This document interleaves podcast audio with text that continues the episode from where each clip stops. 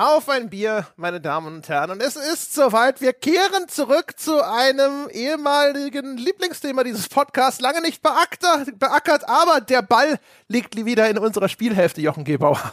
Wir reden über Ubisoft. Wir reden über Ubisoft, André Peschke, aber bevor wir das tun, müssen wir, zumindest in meinem Fall, über das alkoholhaltige Kaltgetränk, ja, das Kaltmantelgeschoss, was ich heute zu mir nehmen werde, sprechen, denn ich glaube, ohne alkoholische Unterstützung wird dieser Podcast schwierig.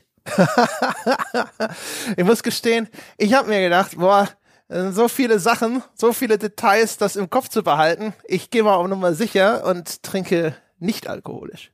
Hm, das ist aber riskant. Ja, ein Leben auf der Überholspur. Ich weiß, ich weiß. Ja, André Peschke hier. Man nennt mich, mein, mein, mein Zweitname ist Danger. Danger Peschke. Ja, ähm, das kann ich auch ganz gut verstehen, weil, mein Gott, meine Notizen hier, wenn ich hier nur durch meinen mein Notizblock gucke, sie sind, sie sind lang und umfangreich und meine Recherchen und unsere Recherchen lange und umfangreich. Aber ich glaube trotzdem, den einen Apfelwein Kirsch von Bamble with Care, den, den muss ich mir dazu gönnen. Es ist einfach, meine Damen und Herren, es wird ein, ein Fest von Oh. Ja, ja, genau. Ja, und auch, äh, ich bin ja froh, dass du die, die Traditionsflagge hier so ein bisschen hochhältst. Ja, einer muss das ja machen, einer. Also das ist. Einer muss ja, genau. Also ich finde, ja, also Ubisoft Podcast ist mittlerweile so ein bisschen wie sich ein Eintracht-Spiel anzugucken. Ja, da brauche ich einfach irgendwann was zu trinken. Das ist wahrscheinlich richtig. Ja, ich habe mir den guten Ostfriesen-Tee vom Matz gegriffen, den er mir vor, schon vor einigen Wochen geschickt hat und habe mir gedacht, so komm, knallen wir noch ein bisschen Limette rein, ja, Schuss Zucker, fertig. Schon ist das, äh, das ist ja quasi Doping fürs Gehirn. Das ist richtig. Das ist korrekt. Und äh, dann, meine Damen und Herren, ich habe mir jetzt meinen Apfelweinkirsche mal auf äh, mal aufgemacht und werde gleich davon nippen. Ähm, dann reden wir mal drüber, was wir alles so gemacht haben, bevor wir darüber reden, was wir alles so zu, zu, zu bereden haben. Und vielleicht auch, warum wir es überhaupt gemacht genau, haben. Genau, und warum wir es überhaupt gemacht haben. Denn der ein oder andere erinnert sich vielleicht, wir hatten 2016 mal eine Folge zum Thema Ubisoft und zur Frage, ob es Ubisoft noch lange geben wird. Denn damals war und stand im Raum eine feindliche Übernahme von Ubisoft durch Vivendi. Und da haben wir auch damals schon mit Leuten, ähm, unter anderem bei Ubisoft, äh, gequatscht. Die hatten damals eine große Kampagne namens We Are Ubisoft, wo sie sich auch sehr öffentlich gegen diese feindliche Übernahme gewehrt haben und wo, glaube ich, du und ich beide auf dem Punkt waren, es wäre echt schade, wenn Ubisoft, so wie es damals existiert hätte, von irgend so einer großen Heuschrecke geschluckt wird und dann am Ende nur ein Publisher, ein AAA-Publisher von vielen sei. Aber das Ubisoft, über das wir heute reden, André Pesch, Peschke, ist nicht genau das passiert ohne die feindliche Übernahme? ja, unter anderem das. Also wir sind, äh, haben einen weiten Weg zurückgelegt, weil wir waren eigentlich damals noch sehr große Fans von Ubisoft. Ja? Der Grund, warum wir das, äh, diese Notlage von Ubisoft bedauert haben, war ja, dass wir gesagt haben, also unter den AAA-Publishern ist Ubisoft der kreativste, sind diejenigen, die am meisten ausprobieren und so weiter und so fort. Das trifft zu einem gewissen Grade immer noch zu, nur damals meinten wir Valiant Hearts und heute, ja, es ist jetzt vor kurzem wieder ein Valiant Hearts erschienen, glaube ich auch schon, aber ne, heutzutage reden wir häufiger über NFT-Versuche und ähnliche Experimente. Genau, das war ja auch noch dann die Zeit, wo sie später ein Beyond Good and Evil 2 angekündigt haben. Und mittlerweile reden wir, wie du es gerade schon gesagt hast, eigentlich eher über gescheiterte NFT- und Blockchain-Experimente. Also der äh, gefühlt zumindest und nach allem, was nach draußen dringt, ist äh, das Ubisoft von heute immer noch etwas, das äh, nichts gegen Innovationen hat, hauptsächlich Innovationen auf monetärer Seite und nicht so sehr auf äh, spielerischer oder Gameplay-mäßiger Seite. Genau. Und dann ist natürlich auch noch eine, eine riesige kulturelle Bombe im Unternehmen geplatzt. Äh, ich denke, die meisten haben mitbekommen, dass es bei Ubisoft große Verwerfungen gegeben hat, wegen Vorwürfen von, also quasi allem, was zu einem toxischen Arbeitsplatz dazugehört. Äh, von Mobbing über sexuelle Belästigung äh, bis hin zu sogar einem einzelnen Vergewaltigungsvorwurf war alles dabei. Und ähm, das beeinträchtigt nicht meine Sympathie für die Mitarbeiter bei Ubisoft. Aber das hat man natürlich immer im Hinterkopf, dass das ein Unternehmen ist, das geführt wurde von einem Management, das offensichtlich in dieser Hinsicht äh, auf beiden Augen blind gewesen ist. Und die Frage steht im Raum, haben Sie inzwischen wenigstens eins davon aufgemacht? Genau, und was noch ein bisschen dazu kommt und was äh, vielleicht der ein oder andere auch noch mitgekriegt hat, ist, dass es Ubisoft jetzt unlängst finanziell nicht mehr ganz so gut äh, zu gehen scheint und äh, dass es jetzt auch in der Vergangenheit immer mal wieder Probleme bei Ubisoft auch insofern gab, dass sehr wenig Spiele rausgekommen sind für Ubisoft-Verhältnisse, dass man teilweise den potenziellen Erfolg dieser Spiele kolossal äh, überschätzt hat, dass man äh, Gewinnerwartungen massiv nach unten korrigieren musste und ähm, dieses ganze Themenfeld, was wir jetzt besprochen haben, von den äh, finanziellen Problemen, über die vielleicht kreativen Probleme, die bei Ubisoft herrschen, über die ganze toxische Arbeitskultur. Das haben wir jetzt mal zum Anlass genommen und machen eine große Folge darüber, was zum Teufel läuft eigentlich bei Ubisoft schief. Und da hatte ich dann das Glück und die Gelegenheit, auch mit einer internen Quelle bei Ubisoft zu sprechen, die dort schon seit langen Jahren Einblick in die, äh, in die Arbeitsweisen, in die Prozesse und teilweise auch in die äh, Details zu einzelnen Spielerentwicklungen gegeben hat. Und äh, ich glaube, diese Quelle hat einiges Interessantes äh, auch noch preiszugeben im Rahmen dieses, äh, dieses Podcasts. Sie wird hier namenlos bleiben, diese Quelle. Die möchte nämlich noch gerne weiter in der Industrie arbeiten. Und das wäre, wäre ruckzuck äh, am Ende, wenn wir hier irgendwie einen Namen sagen würden oder woher von Ubisoft diese Quelle kommt. Ich habe allerdings natürlich, wie sich das journalistisch gehört, verifiziert, dass das eine glaubwürdige Quelle ist, die tatsächlich dort gearbeitet hat, BZW immer noch arbeitet. Ähm, und ich habe die Aussagen dieser Quelle, so gut es eben ging, äh, bei einigen Sachen nicht 100% möglich, nochmal verifiziert über andere Quellen in der Industrie. Genau. Ich habe mich auch mal umgehört bei äh, Leuten, die beim Unternehmen arbeiten oder gearbeitet haben. Und auch das wird alles unter anonym laufen müssen. Genau. Genau. Es gibt ja immer mal wieder, darüber können wir an der Stelle vielleicht mal kurz reden, immer wieder Leute, ähm, die dann gerade gerne mal in sozialen Medien oder so sagen, ah ja, komm, namenlose Quelle, ja, was, was, was soll das? Kann sich ja jeder ausdenken. Und ich meine, das ist halt so ein typischer Fall von entweder man glaubt dem journalistischen Medium, weil es bislang vielleicht unter Beweis gestellt hat, dass es journalistisch sauber arbeitet oder eben nicht. Aber für die allermeisten Sachen, gerade was solche Internas angeht, wird man nie eine Quelle finden, die on the record mit einem reden möchte. Mal abgesehen davon, dass sich diese Quelle sofort strafrechtlich äh, oder zivilrechtlich beziehungsweise ähm, relevant in, äh, in, in Schwulitäten in böse Schwulitäten begibt, einfach wegen Verschwiegenheitserklärungen, NDAs und so weiter und zum anderen, weil die natürlich für den Job in der Branche und möglicherweise, weißt du, Internet ist ja, vergisst ja heutzutage nichts mehr, auch in anderen Branchen und anderen Jobs völlig verbrannt wäre. Also das geht einfach nicht ohne anonyme Quellen, solche Geschichten. Und deswegen an dieser Stelle, meine Damen und Herren, Sie können mir beziehungsweise uns das jetzt glauben dass es diese Quelle gibt und dass wir die verifiziert haben oder sie tun es halt nicht. Genau. Ne? Mal abgesehen davon, also äh, das sind ja, sei mal, auch nicht immer Leute, denen man zum ersten Mal begegnet. Ne? Man hat manchmal auch eine Einschätzung dazu, äh, wie vertrauenswürdig die, die Quellen sind. Mal abgesehen davon, dass ich nicht nur mit kritischen Leuten gesprochen habe, sondern auch Leute, die halt versucht haben, sozusagen ein bisschen Ubisoft zu entlasten ne? und da auch eine Gegenposition zu vertreten. Ich bin gespannt. Wo wollen wir anfangen? Ein weites Feld, wie der Herr Fontane geschrieben hat. Wirklich ein weites Feld. Ich hatte überlegt, dass wir vielleicht tatsächlich anfangen, ähm, die, diesen enormen Kulturbruch bei Ubisoft äh, zu besprechen, weil ich glaube, dass die Umwälzungen, die damit einhergehen, sicherlich relevant sind zu erklären, äh, die Position, in der sich Ubisoft heute befindet und vor allem auch, ähm, weil wir äh, in, in typischer The Pod-Manier gesagt haben, naja, Jetzt warten wir erstmal ein bisschen ab. Ne? Wir setzen uns nicht gleich hin und wiederholen jede Anklage, die irgendwo erfolgt ist oder sowas, sondern man muss einfach zu einfach mal abwarten, ne? bis man wirklich verlässliche Informationen hat und vielleicht auch ein großes Gesamtbild zeichnen kann. Und wir haben deswegen, glaube ich, über diese Missstände bei Ubisoft nie wirklich ausführlich und kohärent gesprochen.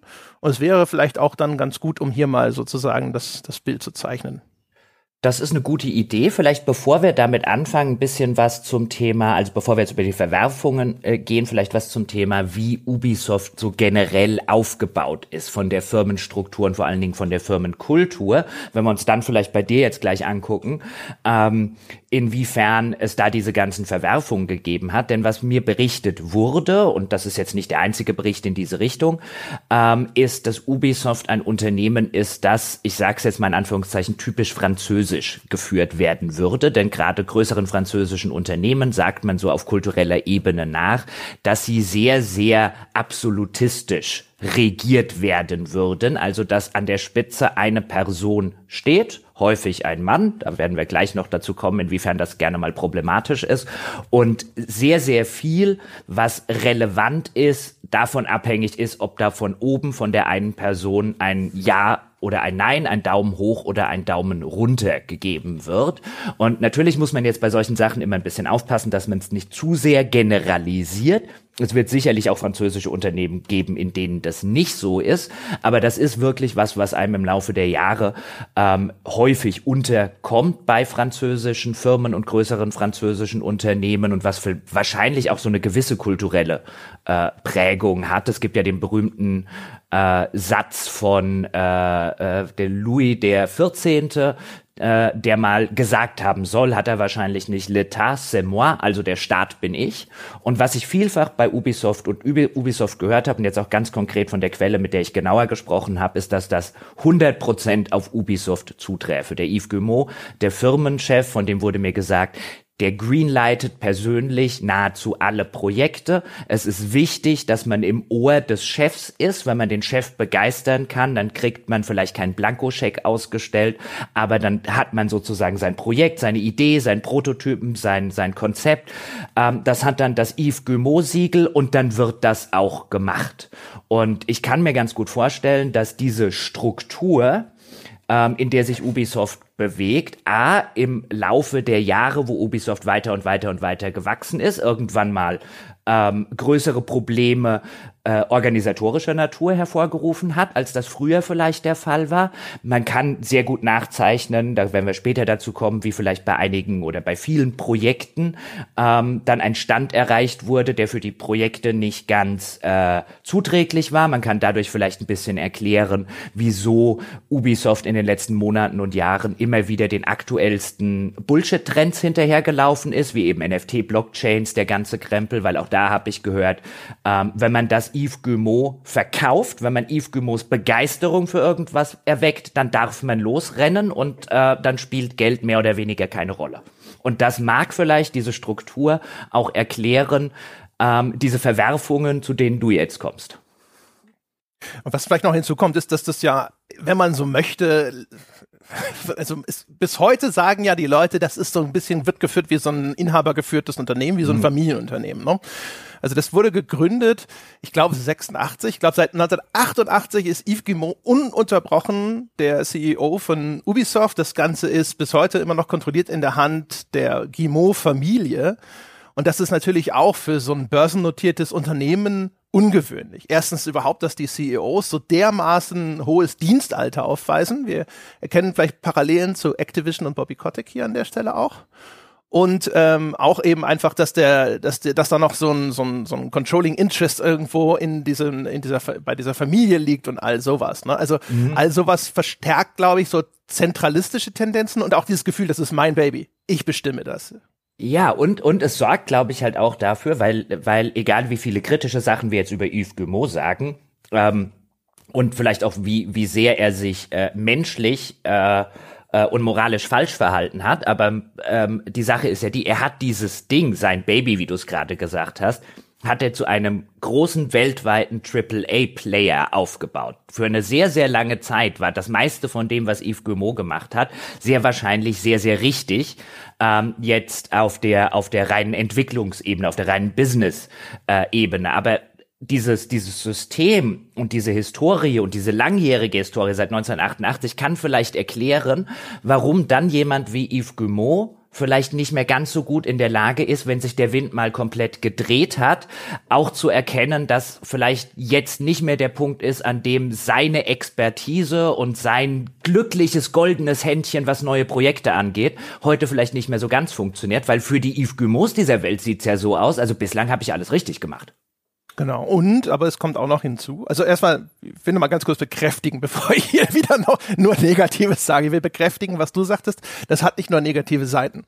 Äh, ein Beispiel ist zum Beispiel, Ubisoft gilt als ein ungeheuer aufgeblähter Konzern. Er hat über 20.000 Mitarbeiter.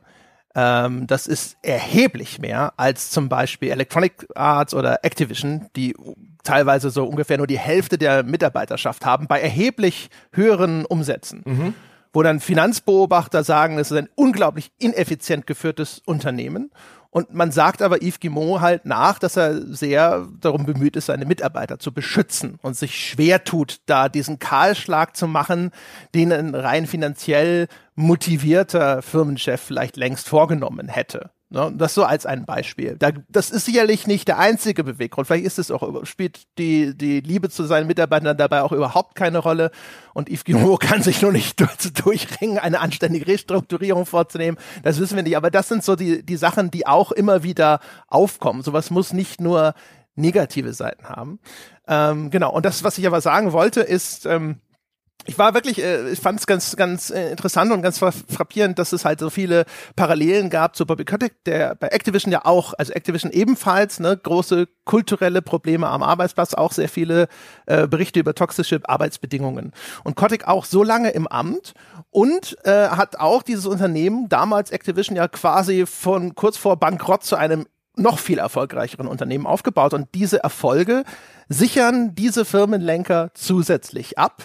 Das heißt also, es ist eine große Angst da, auch von allen anderen Stakeholdern, diese Leute zu entfernen äh, gab immer diese, diese Faustregel sozusagen, also ne, den Spruch, man solle nicht gegen Bobby Kotick wetten bei Activision. Und ich kann mir vorstellen auch, dass das bei Yves Guillemot so ist. Yves Guillemot hat aber auch sehr viel dafür getan, dass er sich zusätzlich absichert, dass die Kontrolle bei ihm und seiner Familie bleibt. Er hat zuletzt ja ein Investment von Tencent in diesen Familienfonds offensichtlich dazu benutzt, sich da zusätzlich abzusichern.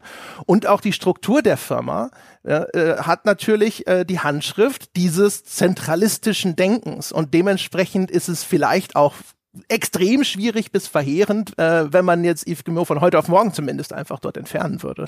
Also so wie ich die, wie ich die, ähm, wie ich die Anteilsverteilung äh, sehe und und und das Firmengeflecht, zu dem wir noch kommen von Ubisoft, halte ich es für praktisch quasi ausgeschlossen, dass man Yves Guillemot entfernt in diesem in diesem Konstrukt. Der muss sich schon selbst entfernen beziehungsweise Anteile verkaufen, weil äh, die praktische ähm, äh, die praktische Stimmenmehrheit, die existiert, so wie Ubisoft aufgebaut ist, wie viele Aktien sind in Streubesitz, wo sind noch andere Geschichten, äh, damit kontrolliert äh, Yves Guillemot, teilweise nicht, nicht nur persönlich, sondern eben über äh, zwei Firmen insbesondere, die er zusammen mit seinem Bruder, Schrägstrich seinen Brüdern besitzt, kontrolliert er aber letztlich deutlich die Stimmmehrheit oder einen so großen Teil der Stimmmehrheit, dass es praktisch ausgeschlossen wäre, dass die anderen Anteilseigner, so wie es derzeit verteilt ist, sagen, wir wollen Yves Guillemot loswerden. Also das ist für alle ähm, das ist natürlich ein großes modernes Aktienunternehmen, aber wie du schon gesagt hast, für alle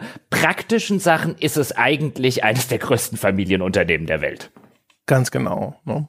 Und ähm, äh, das äh, muss man auch so ein bisschen im Kopf äh, behalten, ne? wenn die, man, wenn hinterher vielleicht auch die Frage im Raum steht, warum unternimmt denn keiner was, wird manchmal die Antwort auch lauten, ja, weil keiner was machen kann. Und weil, selbst wenn man was machen könnte, es gar nicht so leicht ist, sozusagen eine Operation vorzunehmen, bei der nicht das Leben des Patienten auf dem Spiel steht hinterher. Genau. So, jetzt können wir uns dem mal vielleicht äh, zuwenden und äh, wir, wir spulen sozusagen ein bisschen zurück in der Zeit. Das, wo ging es denn eigentlich sozusagen los mit der Ubisoft-Krise, wenn man so möchte? Und ich fange mir jetzt einfach mal an, das so zu erzählen, wo meine Zeitlinie anfängt. Und die beginnt im Januar 2020. Erst noch ganz harmlos, wenn du so möchtest. Da verkündet Ubisoft nämlich erstmal nur eine Restrukturierung seines Editorial-Teams. Und dieses Editorial-Team, das ist so die erste große Instanz unter Guimot selber. Also eine Gruppe von Menschen, deren man nachsagte, dass sie extrem einflussreich waren und dass eben auch sie großen Einfluss darauf hatten, welche Projekte erstens überhaupt grünes Licht bekommen haben, aber auch in welche Richtung diese sich entwickelt haben. Und damals hat Ubisoft anscheinend festgestellt, so naja, das ist aber inzwischen äh, vielleicht ein bisschen zu einem Problem geworden, dass diese kleine Gruppe von Leuten so zentral alle Produkte bestimmt, weil unsere Produkte werden langsam ein bisschen zu monoton sozusagen, zu monokulturig, sie ähneln einander zu sehr. Und dementsprechend hatte man damals schon beschlossen, dass man dieses Editorial-Team nochmal restrukturieren möchte und gab damals schon einen sehr zentralen Spieler in dem ganzen Ding, das ist der Serge Chascoe. Der Serge Chascoe ist damals der, oder war es dann bis zu seinem Weggang, war der große Kreativchef bei Ubisoft, ne, und man wollte dessen Macht und Einfluss ein bisschen auf mehrere Köpfe verteilen, eben um zu, weil man so sagt, die, die Spiele müssen ein bisschen diversifiziert werden. So, das ist erstmal die, die Ausgangslage. Also Ubisoft befindet sich schon in einer Position, wo sie sagen, okay, wir müssen hier was machen. Und wir haben erkannt, diese zentrale Institution hat ein bisschen zu viel Macht und die ist so ein bisschen dafür verantwortlich. Und dann im Juni 2020 passiert aber was ganz anderes, denn dann ist wieder eine Welle von MeToo-Meldungen auf Twitter unterwegs und diesmal ist Ubisoft betroffen. Und es geht am 20. Juni los mit dem vermutlich schwerwiegendsten Vorwurf. Da wird ein Produktmarketing-Manager bei Ubisoft auf Twitter nämlich der Vergewaltigung beschuldigt. Dann geht's direkt weiter am 21. Juni. Da ist ein weiterer Ubisoft-Mitarbeiter, der wird diesmal von einer Twitter-Userin beschuldigt, dass er äh, eine Affäre mit ihr hatte und aber verschwiegen hat, dass er eigentlich verheiratet wäre. Das ist sozusagen das, was noch am Ubisoft fernsten ist.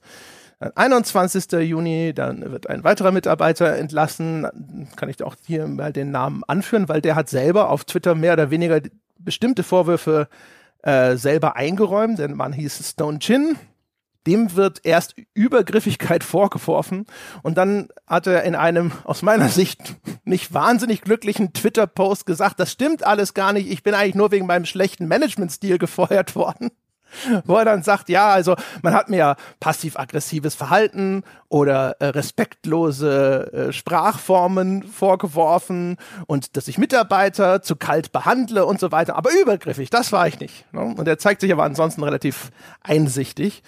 Äh, und es geht so weiter und so fort. Es gibt weitere Vorwürfe von ehemaligen Mitarbeiterinnen, die sagen, sie waren da irgendwo im Audio-Department und wurden von ihrem Chef ständig belästigt und so weiter und so fort. Und dann hat man das Gefühl, hätte es vielleicht, wie das ja häufig der Fall ist, noch im Sande vers irgendwie versinken können, aber danach springt dann die Presse auch noch an. Das geht am 1. Juli los mit dem äh, Report des französischen Magazins Libération. Die haben jetzt gleich 20 verschiedene Zeuginnen und Zeugen, die berichten von so einer Anything Goes Atmosphäre wie in einer Burschenschaft bei Ubisoft. Da gibt's neue Anschuldigungen und die erreichen jetzt auch dieses zentrale Editorial-Team. An der Stelle hole ich mal Luft und gebe dir Gelegenheit, vielleicht, keine Ahnung, Zwischenfragen zu stellen, irgendwas zu sagen, damit es nicht ein endloser Monolog wird. Ich bin, ich lausche diesem, diesem Monolog und dieser, dieser, äh, dieser Timeline eigentlich sehr, sehr gespannt, weil ich sie in dieser, äh, ich sag jetzt mal, in dieser konkreten Form und nachgezeichnet, wie das beginnt und wie das weitergeht, eigentlich sehr spannend finde und bislang so noch nirgendwo gelesen oder gehört habe. Insofern kann ich jetzt vielleicht sagen, was jetzt die, was jetzt die Vorwürfe angeht, die dort im Raum stehen, die du genannt hast, die noch kommen werden, weil ich glaube, wir sind immer noch bei der Spitze des Eisbergs, oder? Oh ja. ja. Oh ja, ja, ja. Äh, da ist noch viel unter dem Wasser.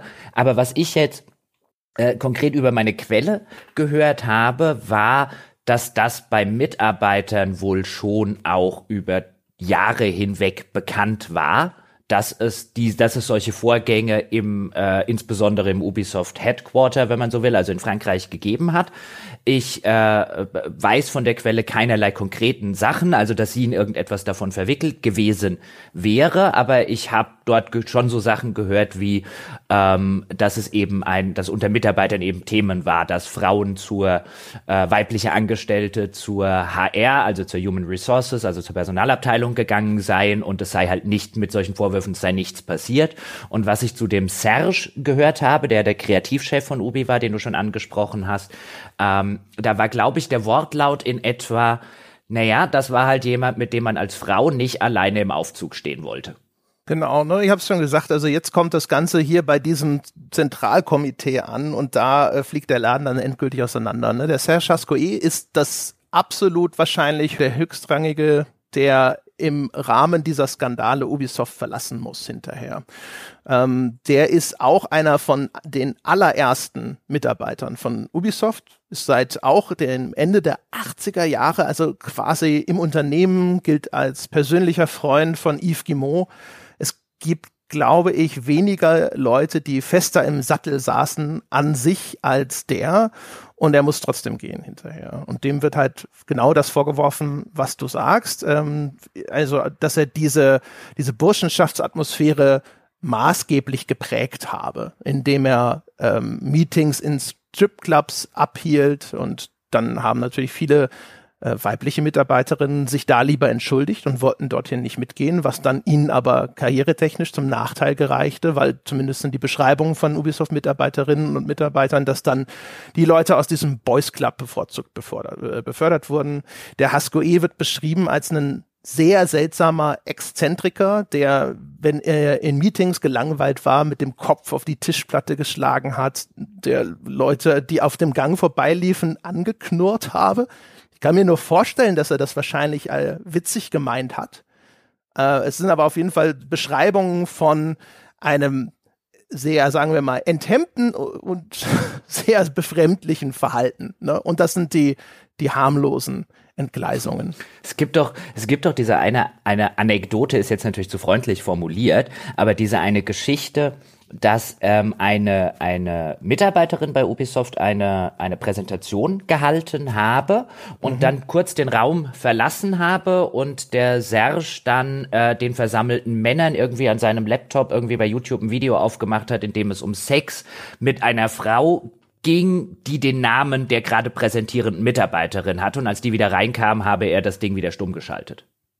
Genau, ne? das, mhm. ist, das ist eine Anekdote, die ist weit verbreitet, weil sie natürlich so ein bisschen diesen äh, Sexismus schön symbolisiert. Ne? Da äh, hinter dem Rücken einer mutmaßlich anderen Führungsfigur, die jetzt in dem Fall eine Frau ist, wird sich lustig gemacht und das auch noch mit solchen Anzüglichkeiten. Mhm. Und, und das also gerade ja. Wenn ich das noch ganz kurz darf, das zeigt aber auch wunderschön, dass hier durchaus ein Unrechtsbewusstsein vorhanden ist. Weißt du, er hat es ja nicht laufen lassen, als die Mitarbeiterin wieder reingekommen ist. Will nicht sagen, dass das ein besseres Verhalten gewesen wäre, aber die Anekdote zeigt halt auch schön, dass ein Bewusstsein dafür da war, dass das, was ich hier mache, problematisch für mich werden könnte, wenn es jetzt irgendwie, wenn die Mitarbeiterin das jetzt vielleicht mitbekommt. Ja, und das, das schiebt ja so ein bisschen einen Riegel vor dieser Argumentation, ähm, die es dann ja teilweise gibt. Ja, die haben das ja gar nicht böse gemeint, die sind halt so. Ja, das ist dem sein Humor oder so. Und an solchen Sachen sieht sieht man halt, nee, die wissen eigentlich schon, dass das, was sie da machen, sich nicht gehört. Ich muss gestehen, ich weiß nicht, ob ich mir da so sicher wäre und ob nicht einfach nur Teil des Witzes diese Heimlichtuerei war, weil man dann ja dann ne, durch dieses überlegene Wissen verschafft man sich ja noch zusätzlich eine Machtposition. Ne? Die kommt zurück, die Gruppe an Männern tuschelt, kichert und sie weiß gar nicht, was da in der Zwischenzeit vorgefallen ist, weil der Gesamteindruck, der sich teilweise einstellt, ist nicht der eines existierenden Unrechtsbewusstseins. Ich habe das Gefühl, das Kernproblem ist teilweise sogar eben die völlige Abwesenheit dessen und dass eine Kultur existiert hat, in der auch wirklich bis hinab in die niedrigen Ränge der Eindruck entstanden war, dass man sich hier jeden Scheiß rausnehmen kann. Es gibt Berichte von einer Mitarbeiterin, die wurde von einem Praktikanten belästigt und der hat ihr auf einer After-Work-Party, also jetzt keine offizielle Firmenveranstaltung, sondern Kollegen sind einfach gemeinsam nach der Arbeit wohl nochmal weggegangen. Hat er die also wirklich auf, aufs Vulgärste angemacht, ne? so von wegen, sie sei unterfickt und er hätte da einen großen Pimmel angeboten und, und sowas. Und wo du erstens stockst, wenn du das hinterher liest, wie es mir regelmäßig geht bei äh, Berichten über sexuelle Übergriffigkeiten, wo mein Verstand schon immer aussetzt, wo ich mir denke, so, wie wird man so dumm dreist? Also erstens, welche, welche Chance und welche Aussicht auf Erfolg verspricht sich jemand, der sowas sagt? Und zweitens, wie, wie weit muss die Erziehung versagt haben, dass es möglich ist, dass er das macht?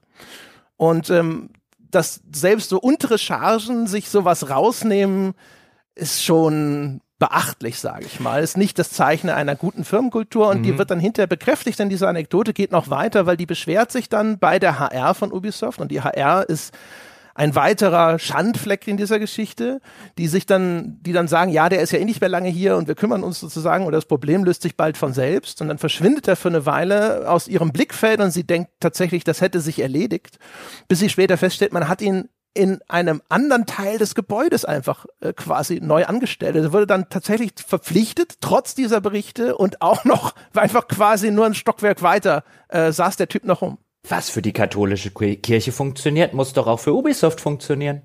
Ja, ganz genau. Ne? Und das ist tatsächlich auch, also das, wir haben im Skype schon genau über diesen Vergleich gelacht. Äh, das ist der Eindruck, der sich einstellt. Ne? Es gab erhebliche Vorwürfe, zum Beispiel auch gegen den Studioleiter in Singapur. Ähm, ne, auch dort, also erstens mit der Kultur, die er dort geduldet hat ähm, bis hin zu seinen ganz persönlichen Verfehlungen sozusagen.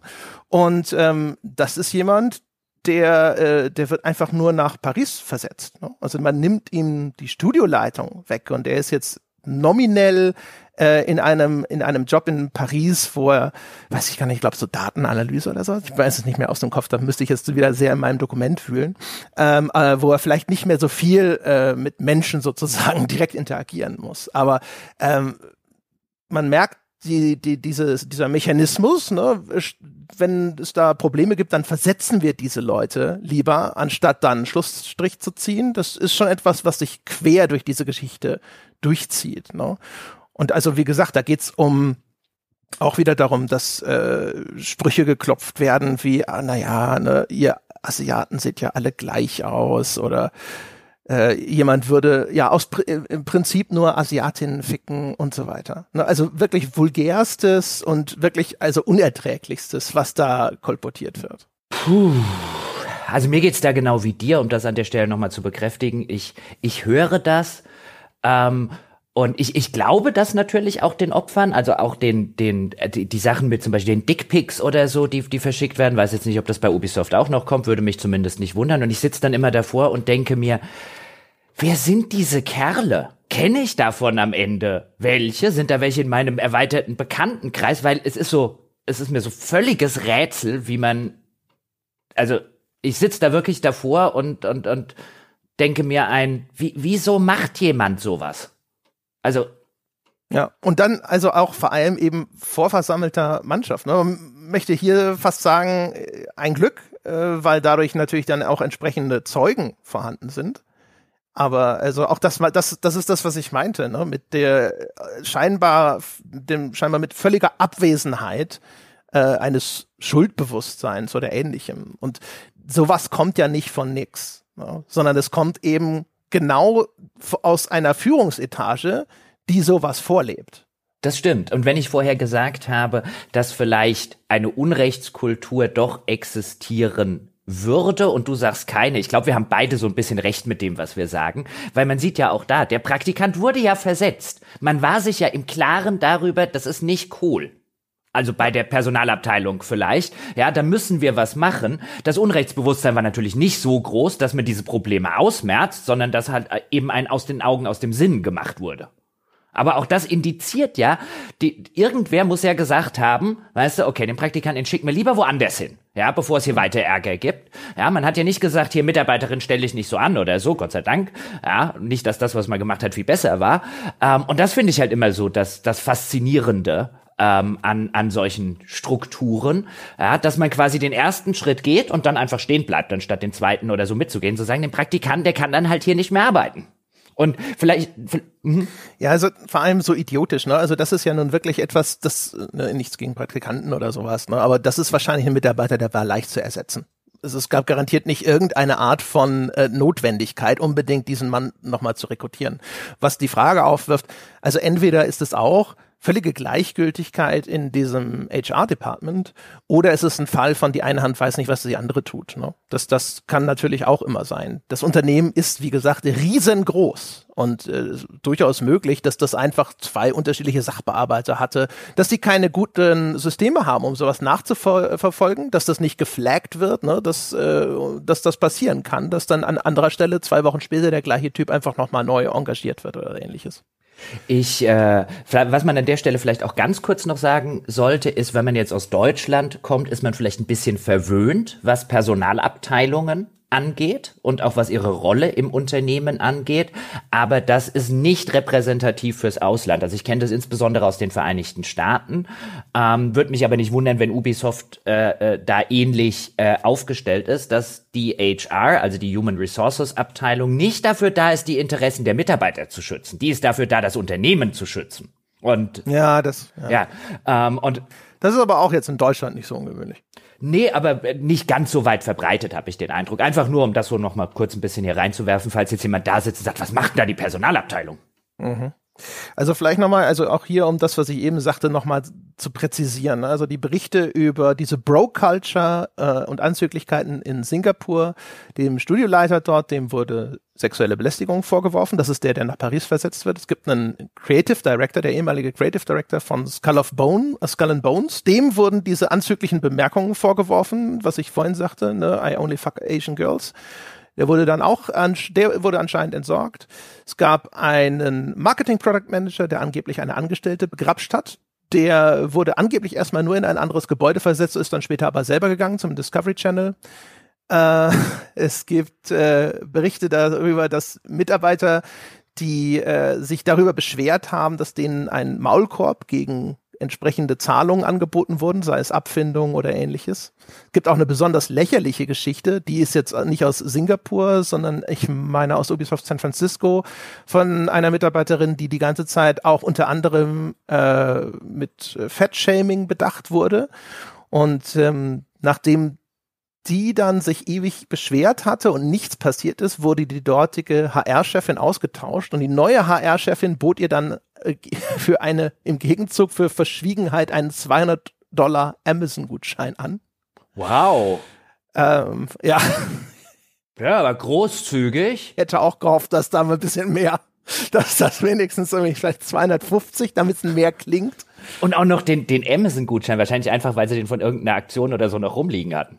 Ja, genau. Also äh, völlig absurd. Aber jetzt muss ich ja mal fragen, jetzt muss ich tatsächlich mal einhaken bei der ganzen Nummer. Der Eve, der da ganz oben sitzt, der hat ja immer wieder gesagt, er hat davon nichts gewusst. Ja, also, also auch das ist so ein Fall von sehr wahrscheinlich, also wirklich sehr, sehr wahrscheinlich Quatsch. Also es gibt zumindest Zeugenaussagen, mindestens zwei, die ich in Berichten konkret gefunden habe, die gesagt haben, sie haben direkt eine E-Mail an Yves Guillemot geschickt.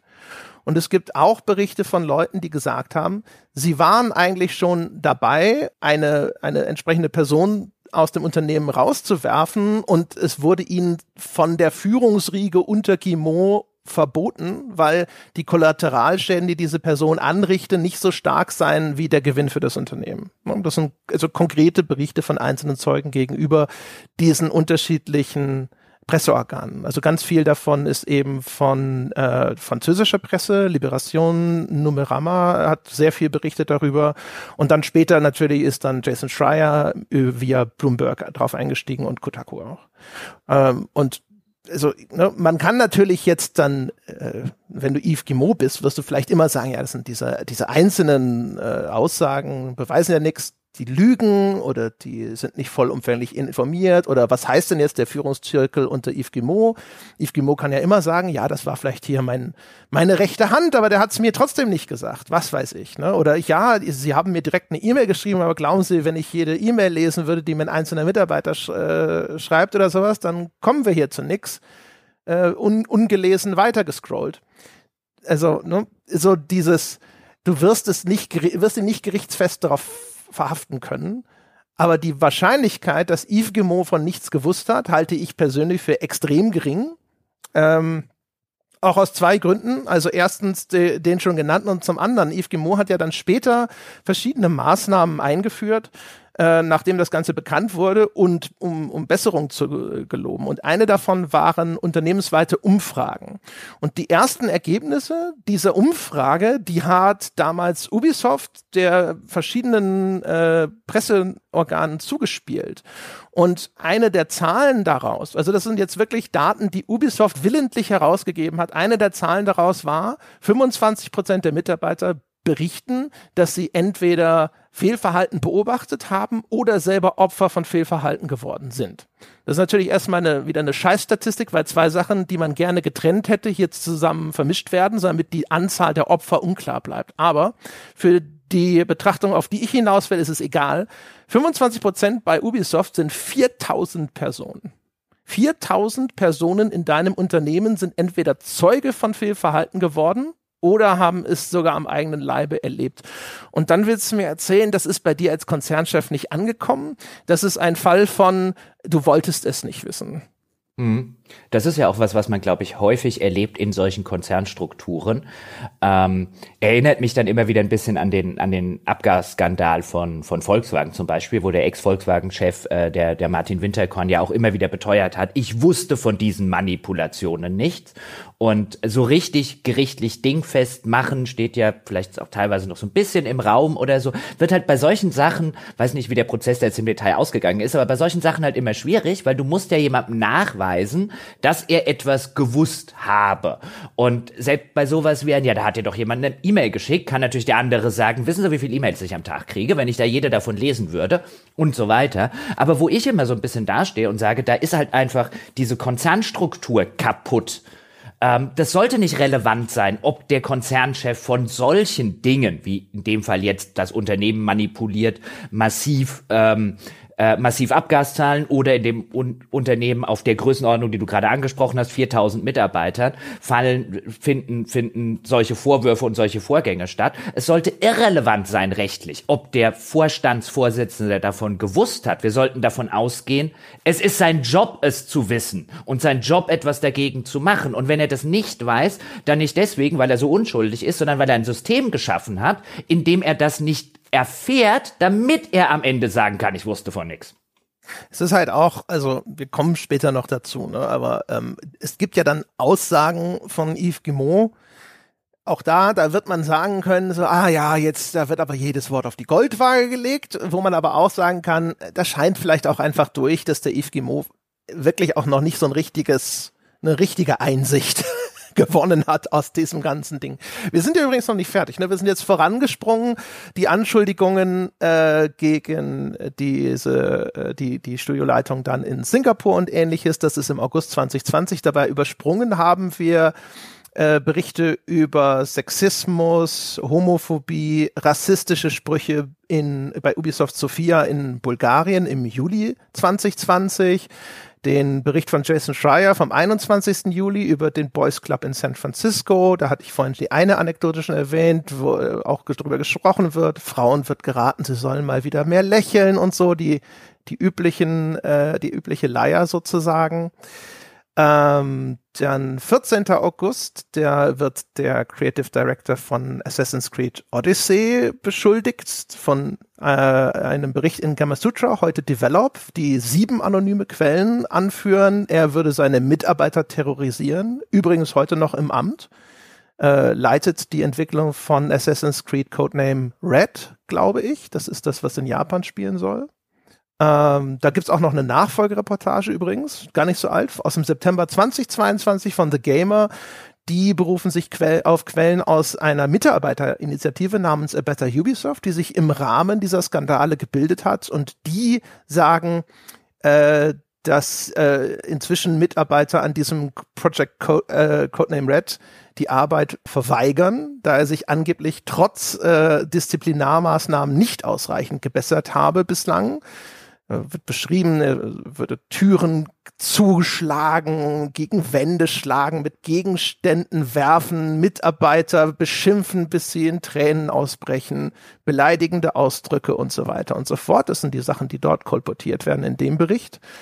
Ähm, und die Mitarbeiter berichten dort auch, der entschuldige sein Verhalten damit, dass es nun mal nötig sei, äh, damit es vorangeht. Und das ist wieder eine Logik, die man auch in Aussagen von Yves Guimont zwischen den Zeilen herauslesen kann. Ne? Es gibt Interviews von Yves Guimont, ähm, wo Yves Guimont auch versucht, diese Sachen so ein bisschen runterzuspielen und sagt, ja, ähm, das ist äh, diese Toxizität sei nun mal die Folge von Friktion in kreativen Prozessen. Ist eine Aussage von Yves Guillemot vom 26. September 2022 in einem Interview, die, wo er dann auch hinter zurückgerudert ist natürlich wahrscheinlich, nachdem dann die Kritik laut wurde. Ich weiß nicht, ob es in dem konkreten Fall so ist. Ich weiß, dass er zum Beispiel bei dem, wir hatten den Scherz ja schon eingangs bei seiner Aussage äh, aus seiner Mitarbeiter-E-Mail, the ball is in your court now, ne? Also jetzt seid ihr am Zuge, äh, wir, wir stecken in einer, in einer, in einer leichten Krise und es liegt jetzt an euch, den Karren aus dem Dreck zu ziehen. Da hat er sehr viel Gegenwind bekommen, weil Leute zu Recht gesagt haben, Moment mal, es ist eine Krise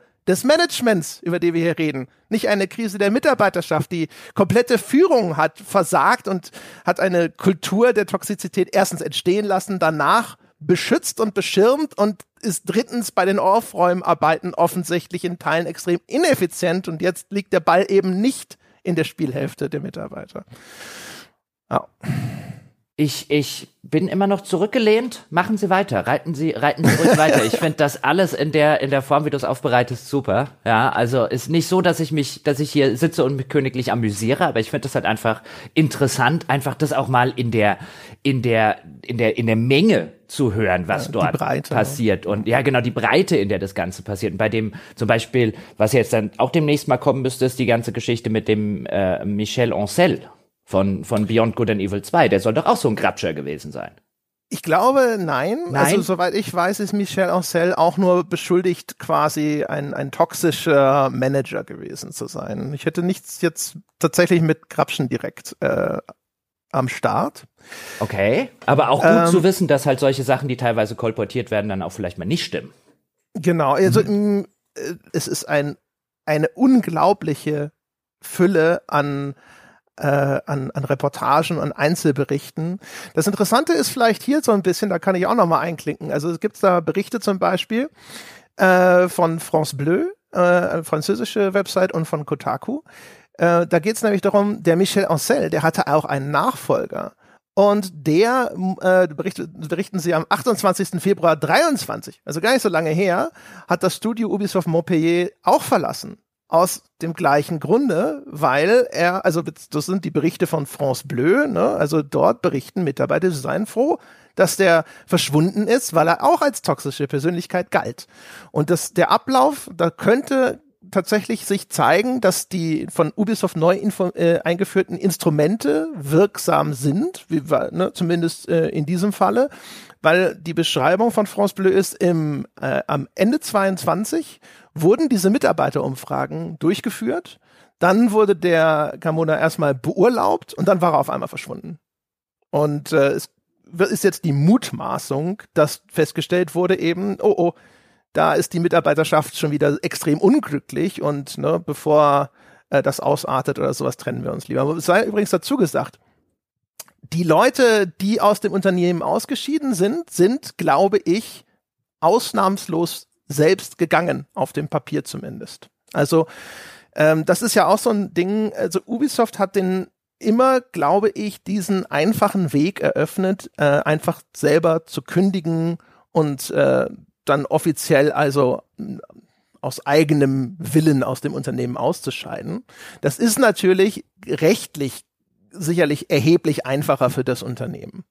Es ist aber umgekehrt natürlich so, dass eine erhebliche Menge von offensichtlich toxischen Führungspersonen dadurch aus dem Unternehmen ausscheiden, ohne dass sie irgendeinen Makel davon tragen außerhalb der Presseberichte, die über sie teilweise ja ne, mit, auch mit Namensnennung erschienen sind. Kann man auch darüber diskutieren, inwiefern das die richtige Entscheidung war und ob man da nicht tatsächlich irgendwo ein deutlicheres Zeichen teilweise hätte setzen müssen. Ne? Hm, hm. Ja gut, das ist das ist ja nochmal jetzt eine immer durchaus bestimmt auch nochmal eine andere Geschichte. Jetzt hast du Vorwürfe, die aber nur in Anführungszeichen ähm, sind vielleicht ein ähm, hat mehrere Mitarbeiterinnen abends bei irgendwelchen Firmen-Events äh, äh, anzüglich angemacht oder so. Wenn du den jetzt, ich weiß halt nicht, wie es in Frankreich mit äh, mit der Gesetzgebung aussieht, aber auch in Deutschland ist es, glaube ich, relativ. Auch da wirst du ja vor irgendeinem Gericht notfalls, wenn der, wenn der die Kündigung nicht akzeptiert, belegen müssen, dass das stimmt. Das ist ja immer schwierig. Das wissen wir ja von diesen Anschuldigungen, wie schwer die zu belegen sind. Das ist ja das große Problem, dass sich Täter häufig rausreden können mit einem, ja, beweis mir das erstmal. Genau, ne? aber das ist, äh, das ist jetzt für Ubisoft ist das eigentlich nur eine Frage des Preises. Ne? Also das ist, äh, sie, sie können diese Leute feuern. Es wird nur teuer. Ja, das, und das, mhm. das ist so ein bisschen, also das habe ich auch gesehen von, ähm, von Opfern oder Opferverbänden, die gesagt haben, dass äh, ihnen das nicht, nicht so, das sitzt ihnen natürlich quer, ne? dass den Leuten sozusagen dann noch äh, der, der, die Honorable Discharge sozusagen gewährt wird. Ne? Wie gesagt, man kann darüber garantiert sehr kontrovers diskutieren. Ne? Also wem ist damit am Ende wirklich so viel gedient und ist das notwendig und kann das Unternehmen das überhaupt entscheiden? Ne? Also das ist ja auch sein die berühmte Shareholder-Verpflichtung und so weiter. Aber äh, ich wollte das mal erwähnen, weil ich die Perspektive ganz interessant fand, also diese Opferperspektive, dass man gesagt hat, ich finde es äh, unerträglich, dass denen halt quasi immer noch so ein bisschen die Möglichkeit gegeben gegeben wird, da einfach ehrenhaft ihren Hut zu nehmen und dann hinterher drei Jahre später tauchen sie wieder irgendwo auf und sagen so, ja, ich bin, habe ja damals nur gekündigt. Ja, und äh, wenn, wenn da dann natürlich so ein bisschen ähm, Parallelen zur katholischen Kirche ähm, äh, aufkommen und bei einem im Kopf passieren, braucht man sich halt nicht wundern. Aber das ist ja anscheinend, weißt du, das ist halt das, der einfache Weg, glaube ich, wie du als, als größere Organisation mit solchen Vorwürfen umgehst. Der schwierige Weg, auch wenn es der moralisch richtige Weg ist, solche Elemente ähm, äh, konsequent zu entfernen, vielleicht sogar Dinge zur Anzeige zu bringen, mit Strafverfolgungsbehörden zu kooperieren. Das ist halt der Weg, der ist langwierig, der kostet Geld, bei dem verliert man vielleicht den ein oder anderen Mitarbeiter, den man eigentlich auf fachlicher Ebene noch ganz gut gebrauchen kann. Und was machen dann so große Unternehmen natürlich? Sie gehen den Weg des allergeringsten Widerstands. Ja. Du siehst auch übrigens, ne, also an diesen Verflechtungen, finde ich, das zeigt schon so ein bisschen. Es gab ja immer, gibt ja immer so diese diese Haltung bei Unternehmen gerne. Ubisoft hat das jetzt nicht konkret gesagt, ne? aber es gibt ja gerne so dieses, ja, das ist so, ne, a few bad apples. Und äh, diese Diskussion, nein, das ist kein systemisches Problem unserer Firmenkultur oder unserer Führung oder sowas. Und wenn ich mir aber anschaue, dass du einen toxischen Chef feuerst und offensichtlich dann der Nachfolger das gleiche Problem produziert.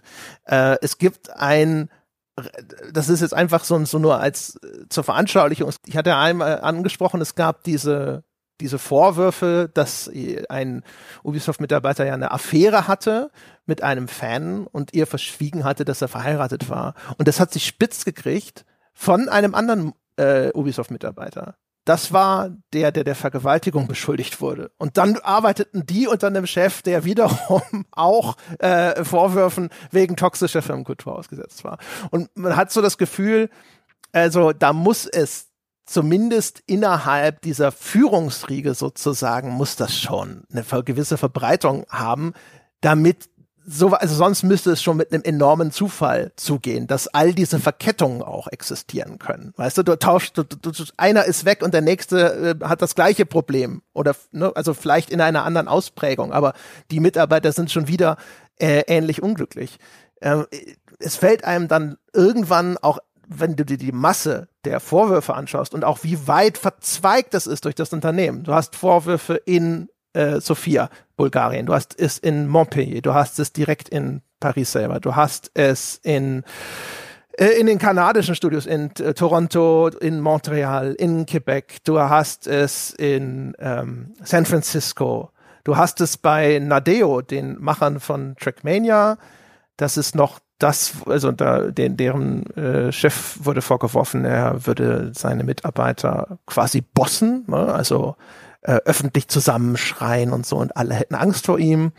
Und der hat auch eine sehr öffentliche Gegendarstellung geschrieben, die besser ist, weil er dann auch darauf hinweist, dass er aber eine 92-prozentige Zustimmungsrate hätte. Und es tut ihm auch leid, dass es durchaus vielleicht Leute gäbe, die dann irgendwie Angst vor ihm hatten, aber das sei eine kleine Minderheit und so weiter und so fort. Ähm, das sei hier an der Stelle vermerkt. Ne? Aber also es geht wirklich fast bis in jedes Glied von Ubisoft hinein, bis auf meines Wissens Und das ist relativ positiv, denn dort kennen wir ja die meisten, äh, die deutschen Studios. Von den deutschen Studios hätte ich das noch nicht gehört. Gibt's denn sonst noch ähm, Vorwürfe oder ähm, Entwicklungen in diesem Themenkomplex jetzt über die du oder die du noch unbedingt noch mal an äh, sprechen willst, um da jetzt vielleicht so ein bisschen ein Schleifchen drum zu machen und zum nächsten größeren Themenkomplex zu gehen?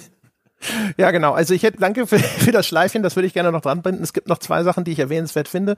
Also ein, äh, jetzt im, äh, es gab im Februar letzten Jahres nochmal äh, ein erstes Resümee von dieser Mitarbeiterinitiative A Better Ubisoft, die ich besprochen habe. Die haben mal einen offenen Brief äh, mit 1000 Unterschriften aktiver und ehemaliger Mitarbeiter abgegeben. Ne? Also man beachte und ehemaliger Mitarbeiter. Ich weiß nicht, wie stark man die jetzt wirklich als irgendeine Art von Mitarbeitervertretung sehen kann und inwieweit die jetzt wirklich komplett Ubisofts Mitarbeiter hinter sich haben. Aber von denen haben wir das Feedback, dass diese äh, Zusammenfassungen der Umfragen im Unternehmen ungenügend transparent sind, wo Fragebögen von 40 Einträgen zusammengefasst werden auf so sechs Stichpunkte, die werden nicht anständig ausdifferenziert und das ergibt Sinn, was die sagen. Ne? Diese, die Transparenz dieser Auswertung äh, ist ungenügend, weil nicht klar ist zum Beispiel, was sagen denn jetzt eigentlich nur die Minderheiten im Unternehmen? Das wird einfach nicht erfasst, sagen die. Und sofern das jetzt äh, zutreffend ist, sofern das keine Falschdarstellung ist, muss man ihnen beipflichten. Und ich hatte es ja schon erwähnt, also diese Auftritte von Yves Guimont, ähm, auch ne, mit dem The Ball is in your court und ach, das sind die Friktionen der kreativen Arbeit und solche Geschichten, die lassen vermuten, dass da immer noch nicht die nötige Demut eingekehrt ist in der absoluten Führungsspitze und dementsprechend jetzt erstmal das Resümee, ich hatte es ja schon, äh, um den, den Kreis zu schließen, äh, Ubisoft damals war schon vor einer Restrukturierung, einer selbsterkannten, notwendigen Restrukturierung seiner Führungsmannschaft. Und jetzt hat es, ist diese Führungsmannschaft dezimiert durch die Entlassungen äh, und äh, die Firmenkultur am Arsch. Das ist der Zustand sozusagen. Und ich glaube nicht, dass der bis heute jetzt behoben ist, in dem wir uns befinden. Das ist ein Teil der Ausgangslage, über die wir dann jetzt weitersprechen. Genau, und das passt auch schon ins Bild zu dem, was mir jetzt äh, von, von interner Seite zum Thema Ubisoft gesagt wurde. Denn was man ja häufig liest und hört dort draußen in den Diskussionen, zum Beispiel auch in der Presse, ist, was ist denn mit Ubisoft passiert? Ja, also was ähm, Früher lief das so gut, die waren vielleicht auch mal für manche Leute zumindest immer noch der AAA-Hersteller, der wenigstens noch Originalität ausprobiert hat, trotz Ubisoft-Formel und all dem äh, Klimbim. Was ist denn da passiert? Und ich habe den Eindruck, es herrscht schon so in gewissen Teilen einer Öffentlichkeit eben dieses Bild von, irgendwas muss doch dort passiert sein, irgendwas muss sich verändert haben. Interessanterweise ist aber das, was mir erzählt wurde, und das passt ja auch schön ins Bild zu dem, was du jetzt gesagt hast, über Jahre hinweg diese Anschuldigungen und verändert hat sich eigentlich sehr, sehr wenig.